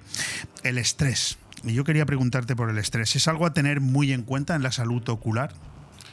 Bueno, mucho, lo que, bueno, el estrés nuestro, donde, donde, que es lo que nos acompaña en nuestro estrés es el ordenador. Estar, estar, la fatiga ocular causada por el ordenador es brutal, es brutal, en el sentido de que nunca pensamos lo que, lo que nos podemos eh, perjudicar. perjudicar. Y después el estrés, evidentemente, el estrés en sí, mmm, siempre decimos los oftalmólogos de una patología que es una retinopatía serosa central. Vemos una especie de una mancha de aceite cuando estamos mirando y cuando llega el paciente a la consulta le hacemos una tomografía de coherencia óptica para ver las, los síntomas, diagnosticarlos y observamos esta patología. La primera pregunta que le hacemos al paciente, ¿y cómo va de estrés? Y te dice, fatal. Y ya, entonces... No eres el único médico que lo entonces, pregunta. Entonces, ¿cómo va de estrés? Pues fatal. Pues sí que... Pues muy bien. Eh, entonces, Empezamos bien. eh, sí, y le dices, reduce el estrés. Es que ninguno de nosotros, me incluyo, vamos a poder, a poder reducir el estrés. Bueno, en, en, en tu caso, a lo mejor coges tu autocaravana y viajas yo, ya yo sí, desconectas. yo sí que lo he conseguido, yo Pues- me lo he aplicado. ¿eh? Pues, pues mire, mi- mi- en este sentido... Otro día me entrevistas tú a mí y te doy la receta. Ya ya ya. Sí, mira, yo estuve el otro día en el, en el ¿cómo se llama este? En el caravaning. Sí, en, el- en la feria del Caravaning y saliste enamorado. Eh, no, total. Enloquecido. Sí, sí, claro. sí. Oye, ¿qué son las lentes trifocales y la cirugía premium de la catarata? Mire, el año 2000. o- o son sí, dos sí, cosas. No, no, no, no, no, no, sí, sí, perfecto. Mire, eh, yo en el año no- 99. eh, Eso es antes de Cristo, ¿no? es antes de Cristo, antes que soy viejo, aunque tengo 54 años, cumplo, el jueves cumplo 54 años. Somos del mismo año, somos del 70. Del 70, somos, somos, somos- buena, buena, buen, buen año. Buena cosecha. Entonces, buena cosecha. Eh, empecé a hacer mi tesis doctoral en el Hospital de San Juan, me formé en el Hospital de San Juan, hice la, la, la especialidad, Yo estudié en Cataluña la medicina y llegué a España a los 17 años sin saber español. Ah, muy bien. Y, y nada, pues lo aprendí junto con el catalán y después hice la especialidad en Alicante porque me apetece vivir al lado del mar. Yo procedo de Sire, del norte, de una, cos- de una ciudad costera y mi obsesión era vivir al lado del mar. Muy bien. Entonces, mm, Alicante, Benidorm, ya, eh, ya todas las condiciones fueron a, a- a favor de, de- de Correcto, elegir esto. fantástico. Y eh, hice la tesis doctoral sobre lentes eh, bifocales. Y con el tiempo desarrollándose y, eh, y, eh, y la cirugía de la catarata con lentes premium o trifocal o incluso de foco extendido, es decir, para ver lejos, intermedia y cerca o lejos e intermedia, nos permite proporcionar una vida bastante eh, cómoda y nunca voy a decirle a mis pacientes que van a hacer una vida independiente de las gafas. Yo siempre puedo decirle al, al paciente que hará una vida no tan dependiente de las gafas. Eh, sí que es una lente premium, espectacular. Eh, la implanté a mis padres, tanto mi padre como mi madre llevan la lente, eh, mi padre falleció, pero llevaba la lente trifocal y mi madre también, y son pacientes que prácticamente hacen su vida no usan las gafas más que cuando están tumbados en la cama con luz tenue para leer. Pero estar en un restaurante, en un supermercado, eh, leer la letra del móvil un poco grande el tamaño, pues sí que pueden hacer esta vida. Entonces, esto es la lente premium de la cirugía de la catarata. Tengo que ir a visitarte por lo que veo, ¿eh? Me voy a quedar con esta entrevista y quieras. dice mi hijo que sí. que tengo que Cuando, ir a- cuando, tengo que ir a cuando quieras, cuando quieras, cuando quieras. Oye, sé que una de tus especialid- especialidades es la oculoplastia. No sé si lo he dicho bien. Eh, Creo que es la cirugía plástica de los ojos. ¿Exactamente de qué estamos hablando? Mire, mm, yo lo mismo lo que, di- lo que he dicho antes, hubo un momento cuando estuve en el Hospital San Juan, mm, una mañana, el jefe de servicio en aquel momento eh, me comentó, eh, oye Jorge, mira, todos los tumores que vienen al hospital, de los párpados tal, vas a hacerlos. Pues nada, empecé un mundo nuevo y me puse a operar muchos tumores y evidentemente la corrección de los párpados después de... de- Tumor de- en párpados. Sí, sí, sí, tumores en párpados que esto existen y frecuentes. Eh, entonces, y eh, aquello me llevó a que empezaba a gustarme la cirugía plástica del, del globo ocular. Ah, vale, Y ya lo entiendo. Entonces, eh, los oftalmólogos mm, hemos abandonado hace años este terreno, pero es un terreno nuestro, es un terreno del- de, de los oftalmólogos y eh, esta cirugía yo la hago mm, mucho, tanto la cirugía de las patologías del, del párpado, tanto ectropion, cuando el párpado está para afuera, que el paciente le causa mucha sequedad ocular, o entropion, cuando el párpado está para adentro, donde la pestaña empieza a rozar eh, la córnea y también causa mucha molestia, o como la ptosis palpebral, cuando el párpado está caído por exceso de piel o laxitud de la musculatura, pues abrir, levantar el párpado y que el paciente tenga el eje visual libre de cualquier obstáculo que le pueda impedir la visión correcta. Esto es la oculoplastia y con ello se incluye la cirugía plástica del ojo, donde muchos pacientes tienen, eh, no están satisfechos con el aspecto estético de su globo ocular, de su párpado, pues se operan y es una cirugía con anestesia local y se van a casa inmediatamente. Bueno, ahora llega el momento de la entrevista que menos me gusta y es que se nos termina el tiempo y me quedan muchas preguntas. O sea, ahora tengo que seleccionar, tengo que darme prisa porque hay dos cuestiones que yo no quiero que se me queden en el tintero. Tres.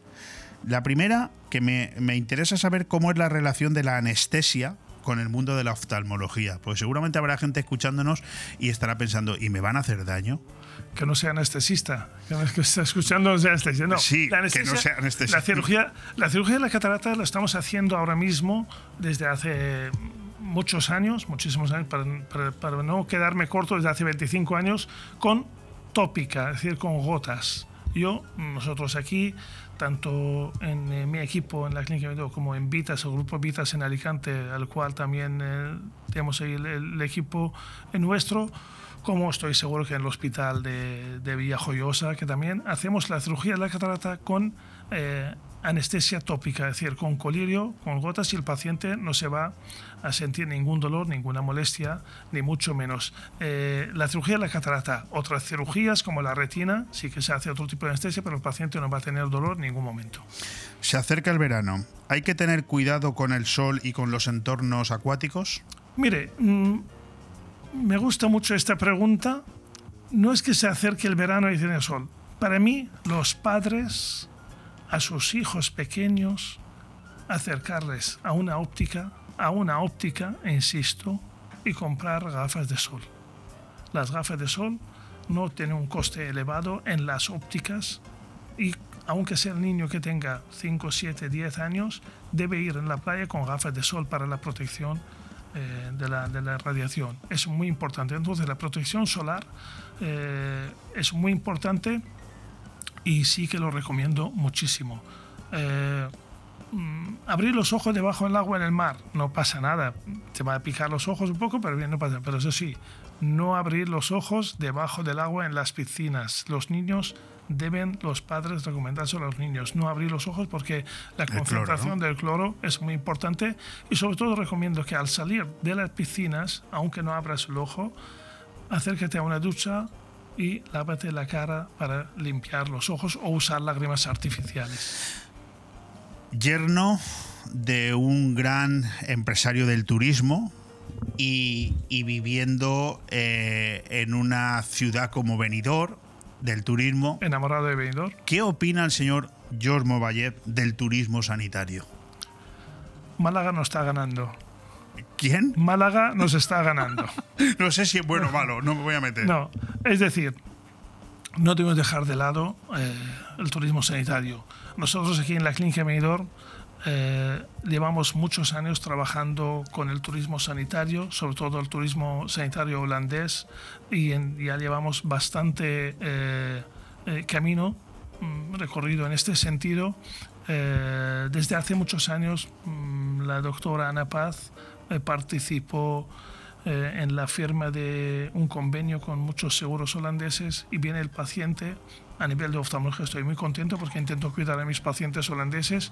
Eh, también vienen, están aquí tanto residenciales como eh, de, de turismo y aparte pues otros pacientes ingleses o irlandeses estamos intentando captarlos. Pero el turismo sanitario es un mundo muy importante. Es decir Benidorm debe, debe, debe a través del ayuntamiento eh, pues también mm, potenciar mm, sol playa y salud. Muy bien. Y esto es muy, muy importante, tanto el alcalde de Benidorm, yo creo que lo tiene bastante claro él, y eh, Carlos Baño, eh, hizo, hizo... Cámara de Comercio. hizo- sí, la Cámara de Comercio eh, ha hecho una comisión, eh, ha formado una comisión, a la cual yo pertenezco a esta Cámara, eh, eh, una comisión eh, de, de, de, de, de- de salud y, y turismo sanitario. Entonces, eh, esta comisión, yo creo que tenemos una reunión ahora en mayo, eh, quiere intentar eh, impulsar a través de la Cámara de Comercio este turismo sanitario. Pues con eso nos quedamos y yo creo que hemos hablado de muchísimas cosas que además trascienden el, el propio hecho de la, de la salud. Eh, George, ha sido un placer tenerte aquí con nosotros. Yo tenía ganas de que vinieras a hablar de los ojos y te garantizo que la próxima vez que vengas, que no será dentro de mucho tiempo, hablaremos posiblemente también de los ojos, pero hablaremos mucho de deporte, que sé que te me- gusta enfrentarte a tu amigo Antonio Alcaraz aquí en los micrófonos. No, hombre, hombre, es difícil enfrentarme a él, que es del Madrid como yo, casi. A ti, más, a- más a bien a ti. sí. Man, No, no estás en momento para opinar. Ahora mismo no, No, estás en momento. más- calle, ¿no? más bien, más bien. Oye, bueno. muchísimas gracias de verdad. Gracias a ti, es un honor siempre estar contigo y de verdad, eh, yo eh, animo a todo el mundo que, que lea un poco sobre la, la protección y sobre la salud ocular, que es muy importante.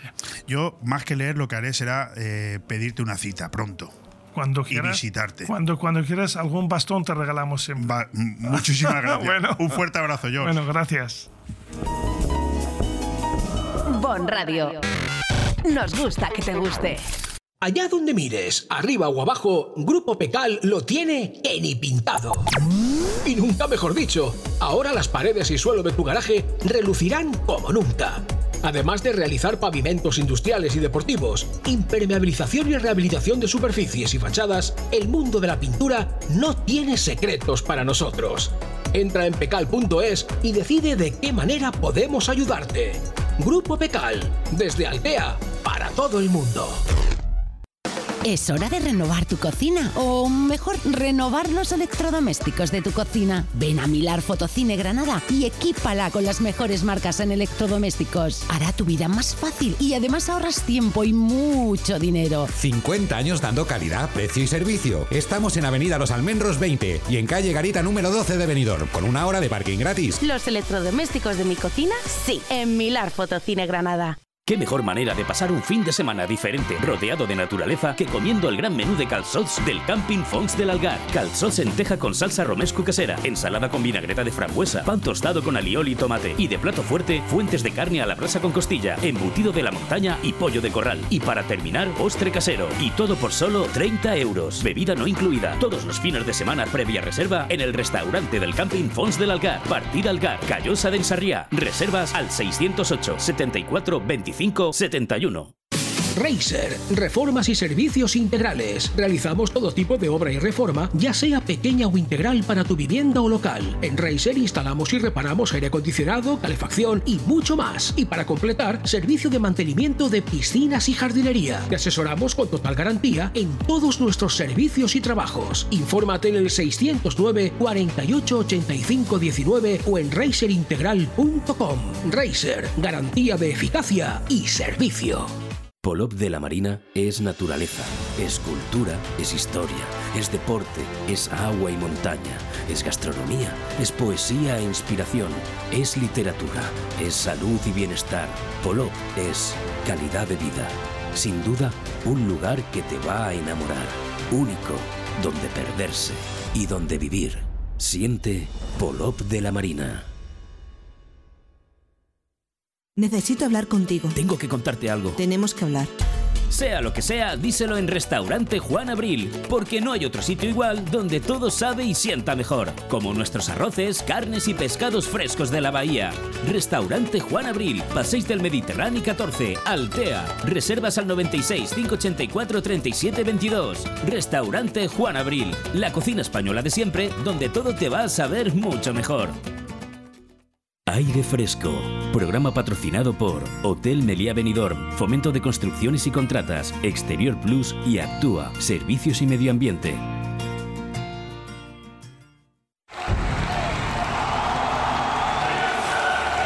El día a día del deporte.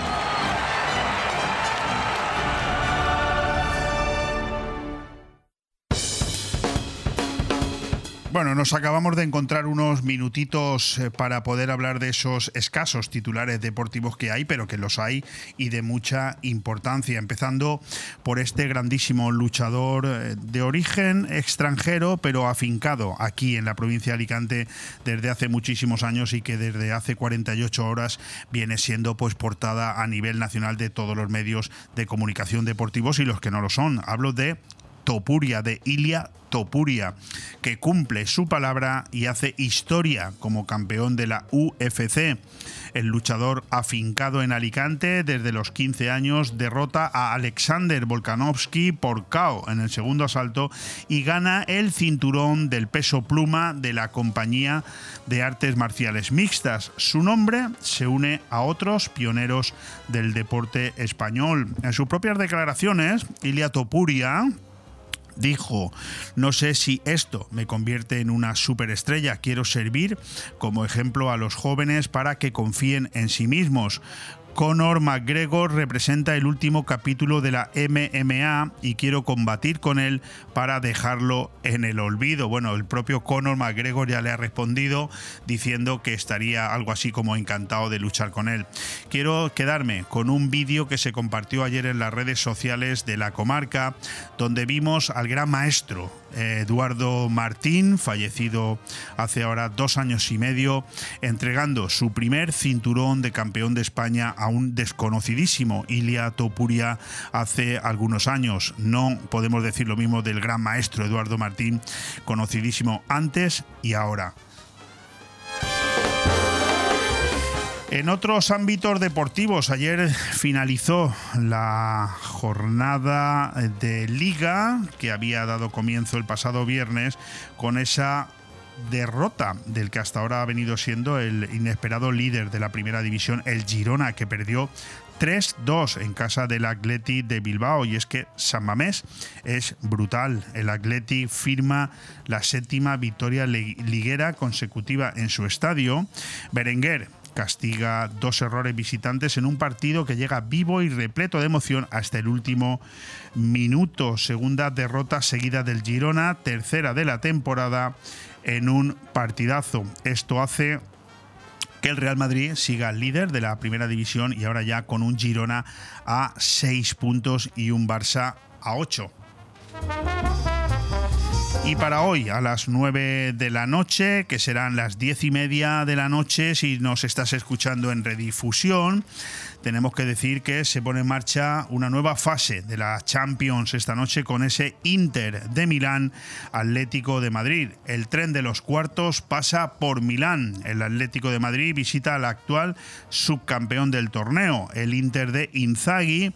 En un momento espectacular de forma buscará encauzar la eliminatoria ante los de Simeone. Insisto, Inter eh, de Milán, Atlético de Madrid, hoy en San Siro a las 9 de la noche.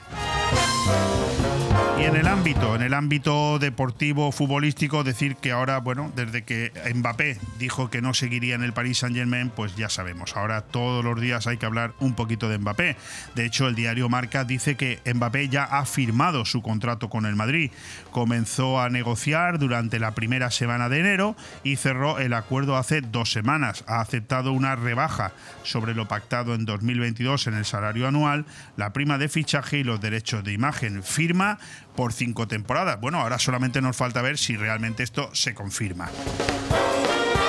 Nada, y a modo, a modo de recordatorio, lo hemos comentado con el doctor Jormo Vallev, esa, eh, esa Copa del Rey que se adjudicó el, balon- el Real Madrid de baloncesto hace un par de días en, Málaga, el Madrid recupera el trono, el conjunto blanco, liderado por Po- Poirier y Campazzo, se impone al Barça en la final de la Copa del Rey, Real Madrid 96, Barcelona 85. Y un último titular deportivo, simplemente a modo de recordatorio y mañana nos extenderemos un poquito más. Y es que mañana da comienzo de manera oficiosa el campeonato del mundo de la Fórmula 1 tan esperado con ese Aston Martin de Fernando Alonso y esa última temporada de Carlos Sainz en Ferrari, donde ya se ha anunciado que el año que viene su sitio lo ocupará eh, Luis Hamilton, que abandonará Mercedes. Pero eso será el año que viene. De momento, mañana empiezan los primeros entrenamientos en Bahrein, eh, la primera carrera se disputará en ese mismo circuito de Saktir a partir de la semana que viene.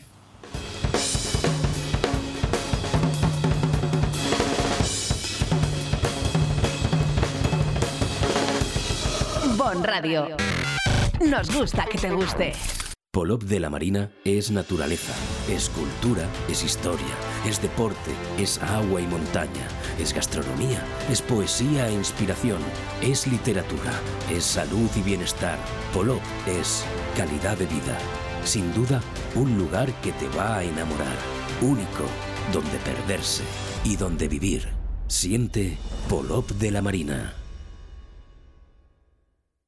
Aire Fresco, programa patrocinado por Hotel Meliá Benidorm, Fomento de Construcciones y Contratas, Exterior Plus y Actúa, Servicios y Medio Ambiente.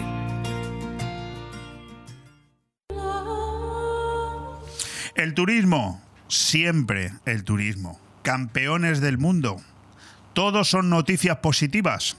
Llega más gente, lo hace durante todo el año, gasta más que antes un 24% y genera más empleo y de más calidad. Tenemos más clientes y mejores, más empleados y mejores. Más de 3,2 millones de familias viven del turismo. Eso sí, hay una mayoría de empleados descontentos. Está en nuestras manos hacer que puedan vivir mejor. Nuestro turismo fue low cost. El sol y playa sigue siendo nuestra ventaja, pero nuestra verdadera fuerza está en la experiencia España. Según la asociación DEC, nuestros mejores sectores en experiencia de cliente están vinculados al turismo. Hotelero, restauración, viajes. Los que vienen a España acaban contentos porque las empresas saben tratarlo. Las compañías líderes en Customer Experience tienen cinco veces más rentabilidad que su sector. Contamos con empresas banderas que generan marca España, que son líderes en experiencia cliente, una red de aeropuertos gestionados por AENA, donde todo fluye mucho mejor que en otros países, aerolíneas como Iberia, con una transformación referente en toda Europa e índices de recomendación impresionantes, cadenas de hoteles que han salido de su isla para ser líderes mundiales, una alta cocina que se ha extendido por la hostelería. Y así podríamos seguir hablando largo y tendido del turismo, pero esto es radio y nuestro próximo invitado ya nos espera. Bon Radio. Nos gusta que te guste.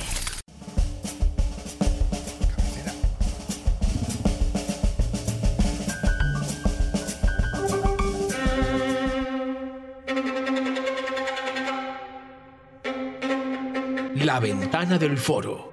Por José Luis Barceló, director del mundofinanciero.com.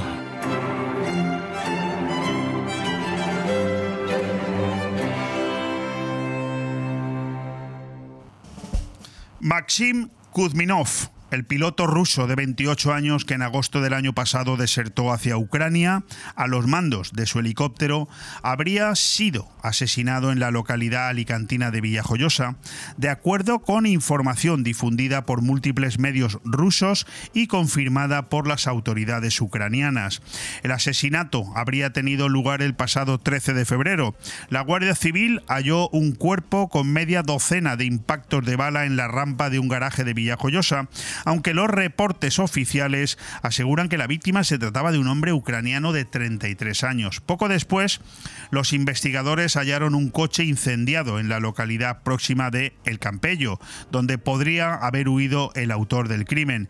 Ninguna autoridad oficial española ha confirmado que se trate del piloto ruso. La información que originariamente difundida, fue difundida por medios prorrusos decía los traidores no viven mucho tiempo. Nosotros tenemos, una vez más, aquí a José Luis Barceló. Él es el director del mundofinanciero.com, diario decano digital de la economía en España y conductor de este espacio, La Ventana del Foro, para el que prácticamente nos hemos quedado sin tiempo. Pero él y yo teníamos mucho interés en poder analizar esta noticia. Querido José Luis, ¿qué tal? ¿Cómo estás? ¿Qué tal, Leopoldo? Muy buenos días. Importante analista de temas internacionales, José Luis. Eh, le hemos llamado hoy porque, además de ayudarnos a analizar algunos de los titulares que salpican la actualidad nacional, queremos que nos guíe en cuanto al poder ruso repartido por el continente europeo, fundamentalmente por España y más por la provincia de Alicante. Realmente, recientemente, como acabo de decir, hemos conocido el asesinato a tiros, ajuste de cuentas más que probable de Maxim Kudminov, ese piloto que desertó del ejército ruso y se entregó a las autoridades ucranianas junto al helicóptero que pilotaba. José Luis, ¿cuál es tu opinión de todo esto que vamos conociendo? Porque el asesinato, ya te lo digo para que te sitúes, fue escasamente a tres kilómetros del lugar donde yo te estoy hablando.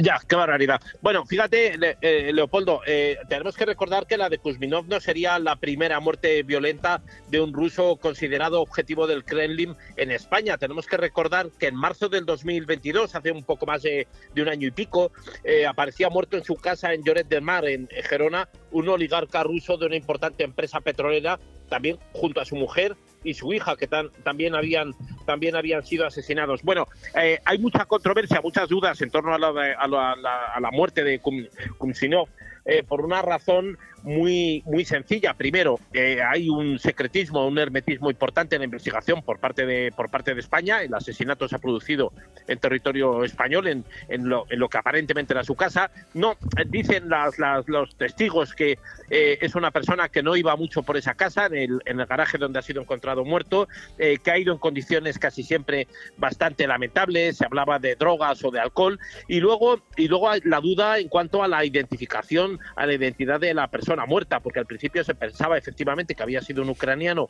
y que podía haber sido un ajuste de cuentas. Ahora se habla de que era una persona con identidad o pasaporte o documentación ucraniana, pero que realmente respondía a la del piloto ruso eh, desertor del ejército ruso y que, bueno, pues eh, eh, secuestró junto a otros dos, dos compañeros suyos que luego murieron, además, murieron ajusticiados en territorio ucraniano, otros dos compañeros rusos a los que prácticamente secuestró con ese helicóptero con el que se dio a la fuga hacia territorio ucraniano. ¿no?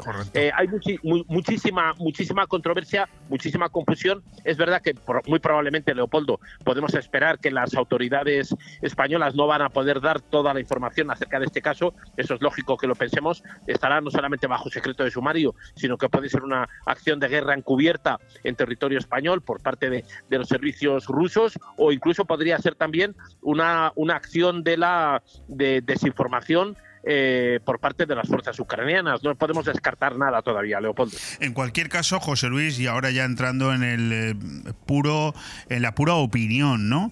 Eh, aquí en, esta comarca, en la Marina Baja, que es un lugar de descanso habitual del propio Vladimir Putin, viene, no es ni mucho menos una o dos veces las que ha venido por aquí a descansar en la urbanización Altea Hills, incluso el antiguo presidente, bueno, que lo sigue siendo, ¿no? El que está por debajo de él, Medvedev, que bueno, eh, su, mujer es una habitual de las compras por la zona del Albir. Eh, da un poco de miedo, ¿no? El, control del, digamos, de lo que antiguamente era la KGB rusa, ¿no? Es decir, eh, no sé si hasta ese punto, pero, pero da un poco de miedo por, porque el control que tienen esta gente es, es importante, ¿eh? Bueno, eh, hay mucho mito también, mucha leyenda sobre, sobre esos servicios eh, de inteligencia, esos servicios secretos rusos, especialmente el servicio exterior y el GRU, eh, y mucho más en tiempos de guerra. Pero recordemos que hasta que no empezó la guerra de Ucrania, Rusia era vista por parte de las autoridades europeas y, tenemos que recordar que Angela Merkel presumía de tener el WhatsApp de Putin, ¿no? Y, y ha mantenido y mantiene todavía amistad. De eso se especula por parte de ciertos analistas europeos que la desaparición de Angela Merkel de los, de los medios y los tabloides y en su discurso eh, eh, es, debido a esa amistad que mantiene con Putin. Y, es verdad que hay mucho mito sobre los servicios secretos rusos, eh, pero yo hablaría más incluso de la autoridad rusa, ¿no? de ese gobierno bueno, pues autoritario, autócrata o despótico, según para, para, para quién, que, bueno, tiene, pues fíjate, recordemos ahora mismo el fallecimiento, la muerte en extrañísimas circunstancias, no aclaradas todavía de, del, del disidente Navalny, ¿no? Esta prisión en, Siberia, eh, aparentemente, según la versión de las autoridades rusas después de dar un paseo, ¿no? Por un paseo que, poca gente se imagina en invierno en Siberia dando paseo, pero bueno, que le haya costado la vida no parece nada raro, desde luego. De hecho, yo te quería preguntar, en continuidad un poco con esto que ha sucedido aquí a escasos eh, metros de donde tenemos la, el estudio central de Bomb Radio en, en Benidorm, eh, te quería preguntar precisamente por este, por esta, por este fallecimiento que yo iba, de, iba a catalogar de asesinato, no sería yo el único que lo, que lo diría, y sobre todo la reacción de la mujer eh, de eh, Julia Navalnaya, que ayer dijo, bueno, confirmó su anuncio de que va a entrar en política. Hablamos de la viuda de, Navalny. Por un lado, pues te quería preguntar tu opinión, ¿no? Por un lado, ¿qué, ¿cuál es tu opinión personal de lo sucedido con Navalny? Y por otro lado, si crees que va a su mujer a conseguir mantener el legado de este gran opositor ruso, el más importante que ha tenido Putin, sin lugar a dudas. Sí, bueno, eh, según la versión de, de Julia, pues eh, de, la, de la esposa de Navalny, lo aniquilaron, eh, pero no han doblegado su espíritu, ¿no? que sería un poco al, hilo de lo que estás diciendo, es, es una lucha de, oposición interna. es verdad que también se ha resentido mucho la imagen y la reputación de Rusia, de la Rusia de Putin con la guerra de Ucrania. Evidentemente es, es una piedra de toque importante, no es algo que le ha hecho muchísimo daño.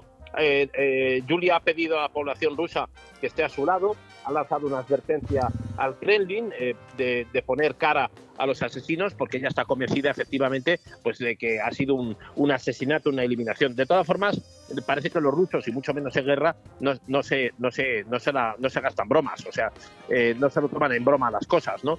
Eh, la eliminación de disidentes o de desertores es algo que también tienen que captar eh, los que se sigan considerando enemigos de esa Rusia de Putin. ¿no? Hemos hablado del desertor muerto, eso tomarán nota algunos otros que estén pensando en hacer lo mismo, y, y, es algo que también los, los disidentes desde dentro de Rusia también tienen que tomar notas. Te mandan a Rusia como, como Stalin te mandaba al Gulag eh, y ya sabes lo que te puede ocurrir allí, ¿no? Evidentemente que es muy difícil salir con vida de, esos sitios. Fíjate si lo tengo claro yo, José Luis, y te lo digo muy en serio, que hasta después de ver este asesinato, este ajusticiamiento aquí tan cerca de nuestra, de nuestra central, eh, que me da hasta un poco de reparo de, decir determinadas cosas del fenómeno este de Vladimir Putin, no vaya a ser que los siguientes seamos nosotros. Yo pensaba, pensaba invitarte a una excursión este, este fin de semana al Donetsk, pero... Sí, no, no, déjalo, no te preocupes, no te preocupes. Yo, Podríamos hacer una broma, una broma con algún helicóptero, eh, sería bastante difícil la vuelta, la vuelta, la vuelta a salvo, pero si no te apetece nos la hacemos. No, ya me lo cuentas tú, la, la próxima vez que entres en antena me cuentas qué tal ha ido. Oye, no, no nos queda mucho tiempo porque hemos tenido hoy, en fin, no hemos conectado con el tiempo suficiente, pero sí que hay una última, una última cuestión que me gustaría pedirle la opinión a José Luis Barceló, director del mundofinanciero.com. Es esa candidatura confirmada ayer mismo por parte de Ursula von der Leyen, que se vuelve a presentar a la reelección en la comisión bajo las, eh, bueno, en, este caso las condiciones de, su partido, ¿no? que es la CDU, que es el Partido Popular a nivel eh, europeo, el que le tiene que dar el visto bueno. ¿Te parece, ¿Te parece una buena candidata? ¿Crees que lo ha hecho bien en estos cinco años? ¿Cuál es tu opinión? Más que nada, más que ella ha dicho que cree que Europa es su hogar, es lo que ha dicho en, defensa eh, también a, su país de origen, Alemania, y, yo creo que la preponderancia de Alemania en la Unión Europea, en el Banco Central Europeo, y en todo lo que tiene que ver con la política exterior alemana, habría que empezar a limitarlo por el resto de los países. No, no, no, sin entrar a analizar ahora si Ursula von der Leyen lo ha hecho mejor o peor y cuál es un poco mi opinión, que, que ha habido aciertos, o sea, tiene sombras grises y, y claroscuros importantes, pero yo lo que, lo que creo es que, es que eh, está bastante gastada su gestión. O sea, yo creo que no va a aportar nada nuevo la, la, la repetición de Ursula von der Leyen la frente de la Comisión Europea y yo creo que puede ser un error. Es verdad que ahí tiene el aval unánime de su partido, de la democracia cristiana de la CDU alemana, eh, y, el, eh, y hay que ver si el Partido Popular Europeo la va a respaldar. Correcto. Porque hay una serie de una serie de, de, de congresos ahora los días 6 y 7 de marzo en, en, en Bucarest, en Rumanía, en la capital. Ahí parece altamente probable que la derecha, que es la, la esa democracia cristiana, y el Partido Popular Europeo se alineen en torno a Ursula von der Leyen, pero yo veo su imagen ya desgastada. Si eso es lo único que tiene que ofrecer la derecha europea, eh, creo que creo que no es buena elección. Pero bueno, todos se van a poner de acuerdo, ¿no? Va- Vamos a ver lo que lo que son capaces de encumbrar ahí. Pues con eso nos quedamos. José Luis Barceló, director del mundofinanciero.com, amigo y conductor de este espacio, La Ventana del Foro. Muchísimas gracias por ese análisis que nos has hecho acerca fundamentalmente de este caso que hemos conocido del asesinato de, bueno, de un desertor ruso que veremos realmente eh, en los próximos días en qué queda. José Luis, muchísimas gracias. A ti, Leopoldo, no nos vamos al Donbass entonces, ¿no? No nos vamos al Donbass de momento. A la Este próxima semana, hablamos. Ya vemos, ya vemos el siguiente. Venga. Un fuerte abrazo. buena semana, un saludo. Bon Radio. Nos gusta que te guste. Necesito hablar contigo. Tengo que contarte algo. Tenemos que hablar. Sea lo que sea, díselo en Restaurante Juan Abril, porque no hay otro sitio igual donde todo sabe y sienta mejor, como nuestros arroces, carnes y pescados frescos de la bahía. Restaurante Juan Abril, Paséis del Mediterráneo 14, Altea. Reservas al 96 584 37 22. Restaurante Juan Abril, la cocina española de siempre, donde todo te va a saber mucho mejor.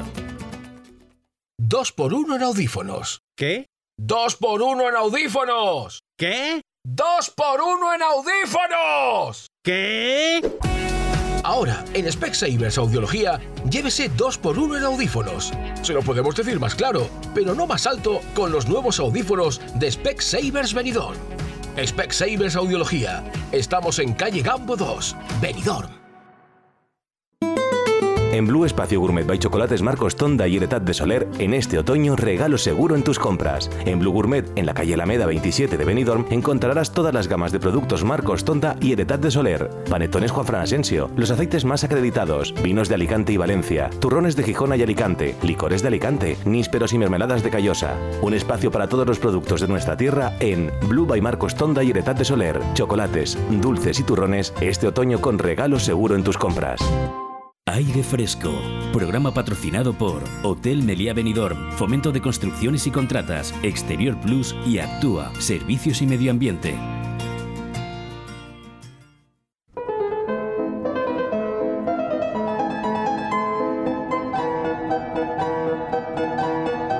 El mundo es un poema con Guillermo del Pino.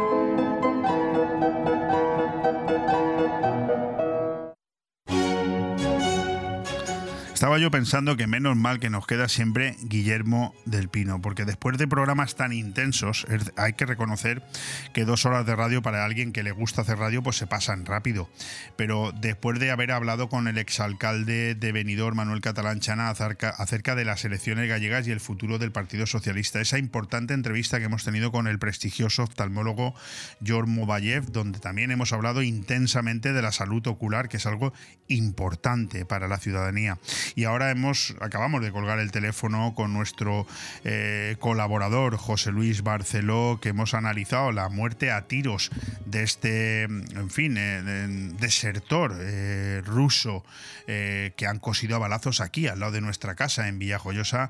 Pues el programa se pone tan intenso que cuando viene Guillermo del Pino a hablarnos un poquito de cultura y a hablarnos de poesía, pues yo lo agradezco, Guillermo.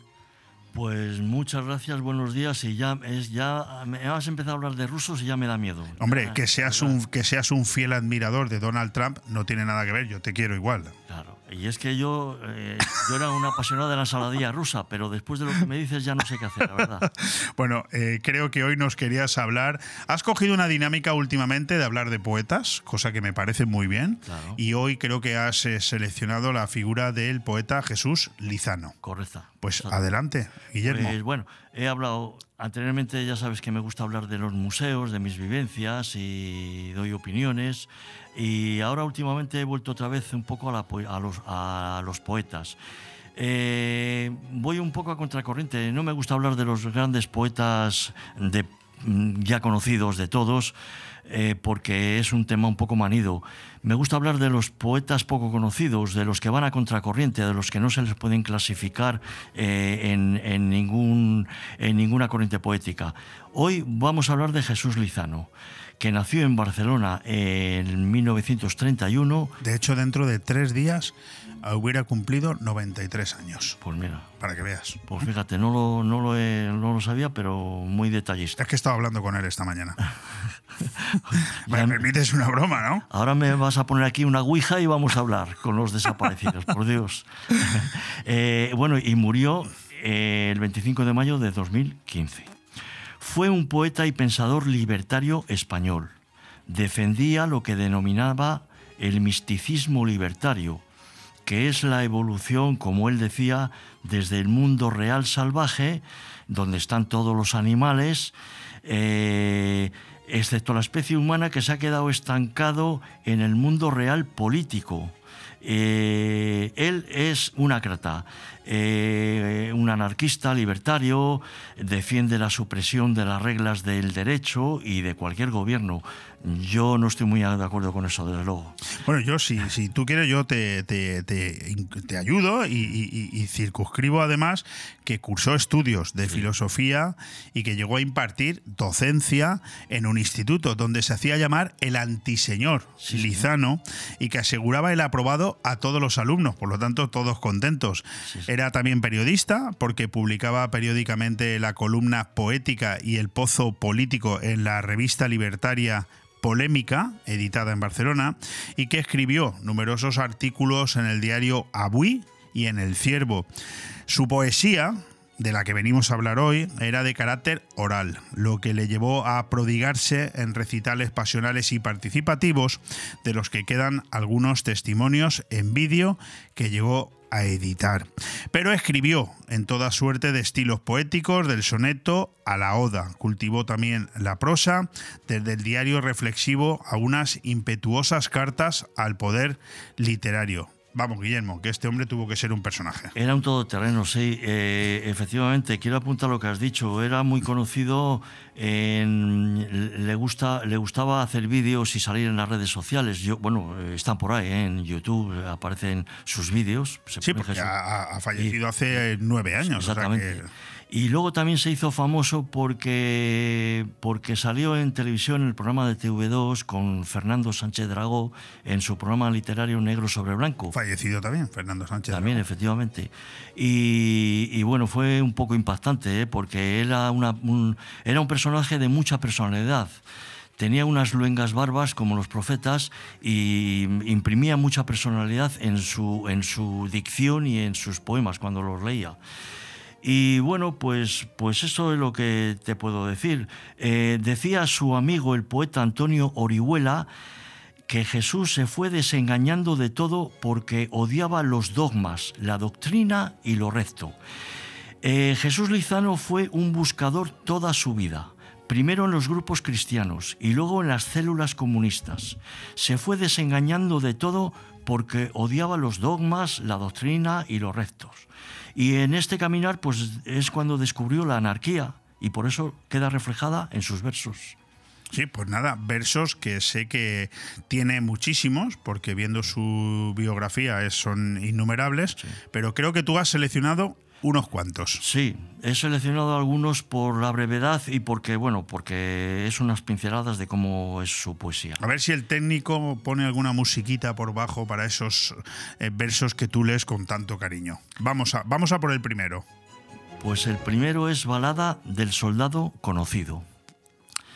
Es el soldado conocido, era muy conocido, le conocían muy bien los que le habían perdido, ¿Qué significan todos los monumentos al soldado desconocido? Era muy conocido, todos eran muy conocidos. Dejad de enviarle flores los mismos que la habéis destruido. Vosotros lo convertisteis en soldado y en desconocido. Es el soldado conocido. Fantástico, balada del soldado conocido. ¿Con qué nos vas a sorprender ahora, Guillermo? Pues con mamíferos. Mamíferos, adelante. Bueno, ya hemos escuchado lo que pensaba este hombre sobre el misticismo libertario, eh, donde decía que todos los animales, excepto el ser humano, ¿no? sí. eran algo así, en fin, algo raro. Era, pero todos somos mamíferos. Es que el ser humano se ha desviado por el camino del mal. Se ha desviado por el camino del se ha- mal. Se ha metido en la, he dicho, en, la, en el mundo real político. En el mundo real político. En vez de en el mundo real salvaje, en el mundo real político. Y ahí Nos hemos no, estropeado. no quiero decir la palabra que iba a decir, pero vamos. La hemos cagado. bueno, Mamíferos, el nuevo poema de Jesús Lizano. Adelante, Guillermo. Yo veo mamíferos, mamíferos con nombres extrañísimos.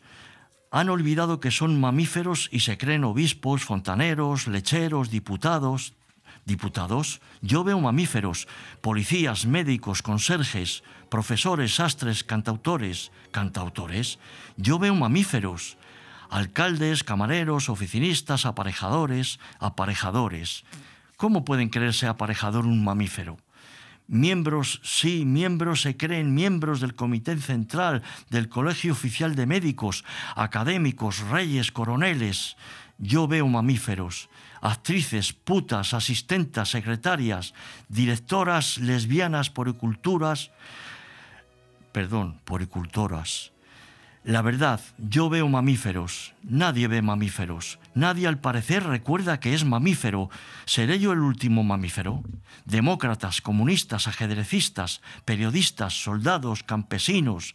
Yo veo mamíferos, marqueses, ejecutivos, socios, italianos, ingleses, catalanes. ¿Catalanes? Yo veo mamíferos, cristianos, musulmanes, coptos, inspectores, técnicos, benedictinos, empresarios, cajeros, cosmonautas. Yo veo mamíferos. Verdaderamente es un poema curiosísimo. Yo no sé si este hombre ha llegado a conocerlo, simplemente saber de él por, por lo que has leído, pero yo creo que a este hombre se le tuvo que ir también un poquito la chaveta, ¿no? Sí, se le iba la pinza. En sus pensamientos ácratas, ¿Verdad que ya, sí? ya digo que yo no estoy de acuerdo con esa filosofía ácrata. El, el- el hombre, desde que el hombre es, eh, evolucionó hasta convertirse en, en- lo que se puede decir homínido, ya eras un animal social, como las, pues como las aves o como las hormigas. Vivían en sociedad, primero vivirían en, en tribus primitivas y luego en familias, etc. Yo lo de la gracia así libertaria, que cada uno va a su bola, no, no, no, no me convence. Bueno, vamos con el siguiente poema que además se titula así, Lamento Ácrata. Sí, es muy breve. Es muy breve. Ellos han, nosotros hemos, vosotros habéis, tú has, él ha, pero yo he.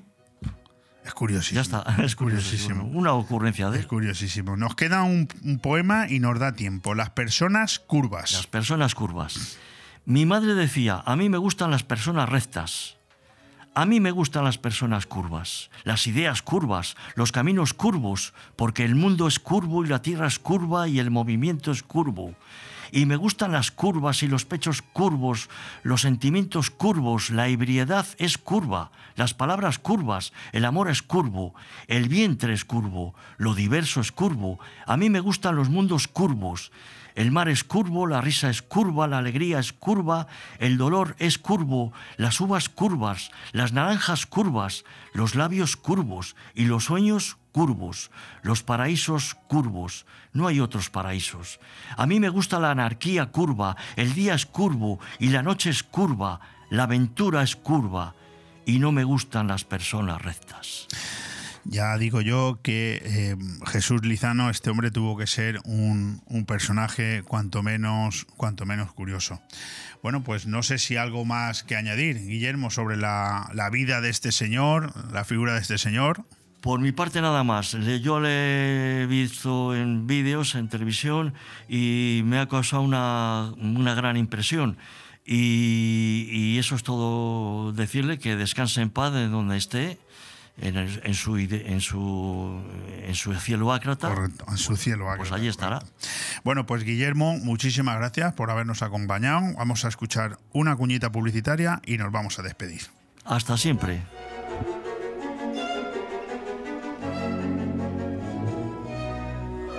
Bon Radio. Nos gusta que te guste.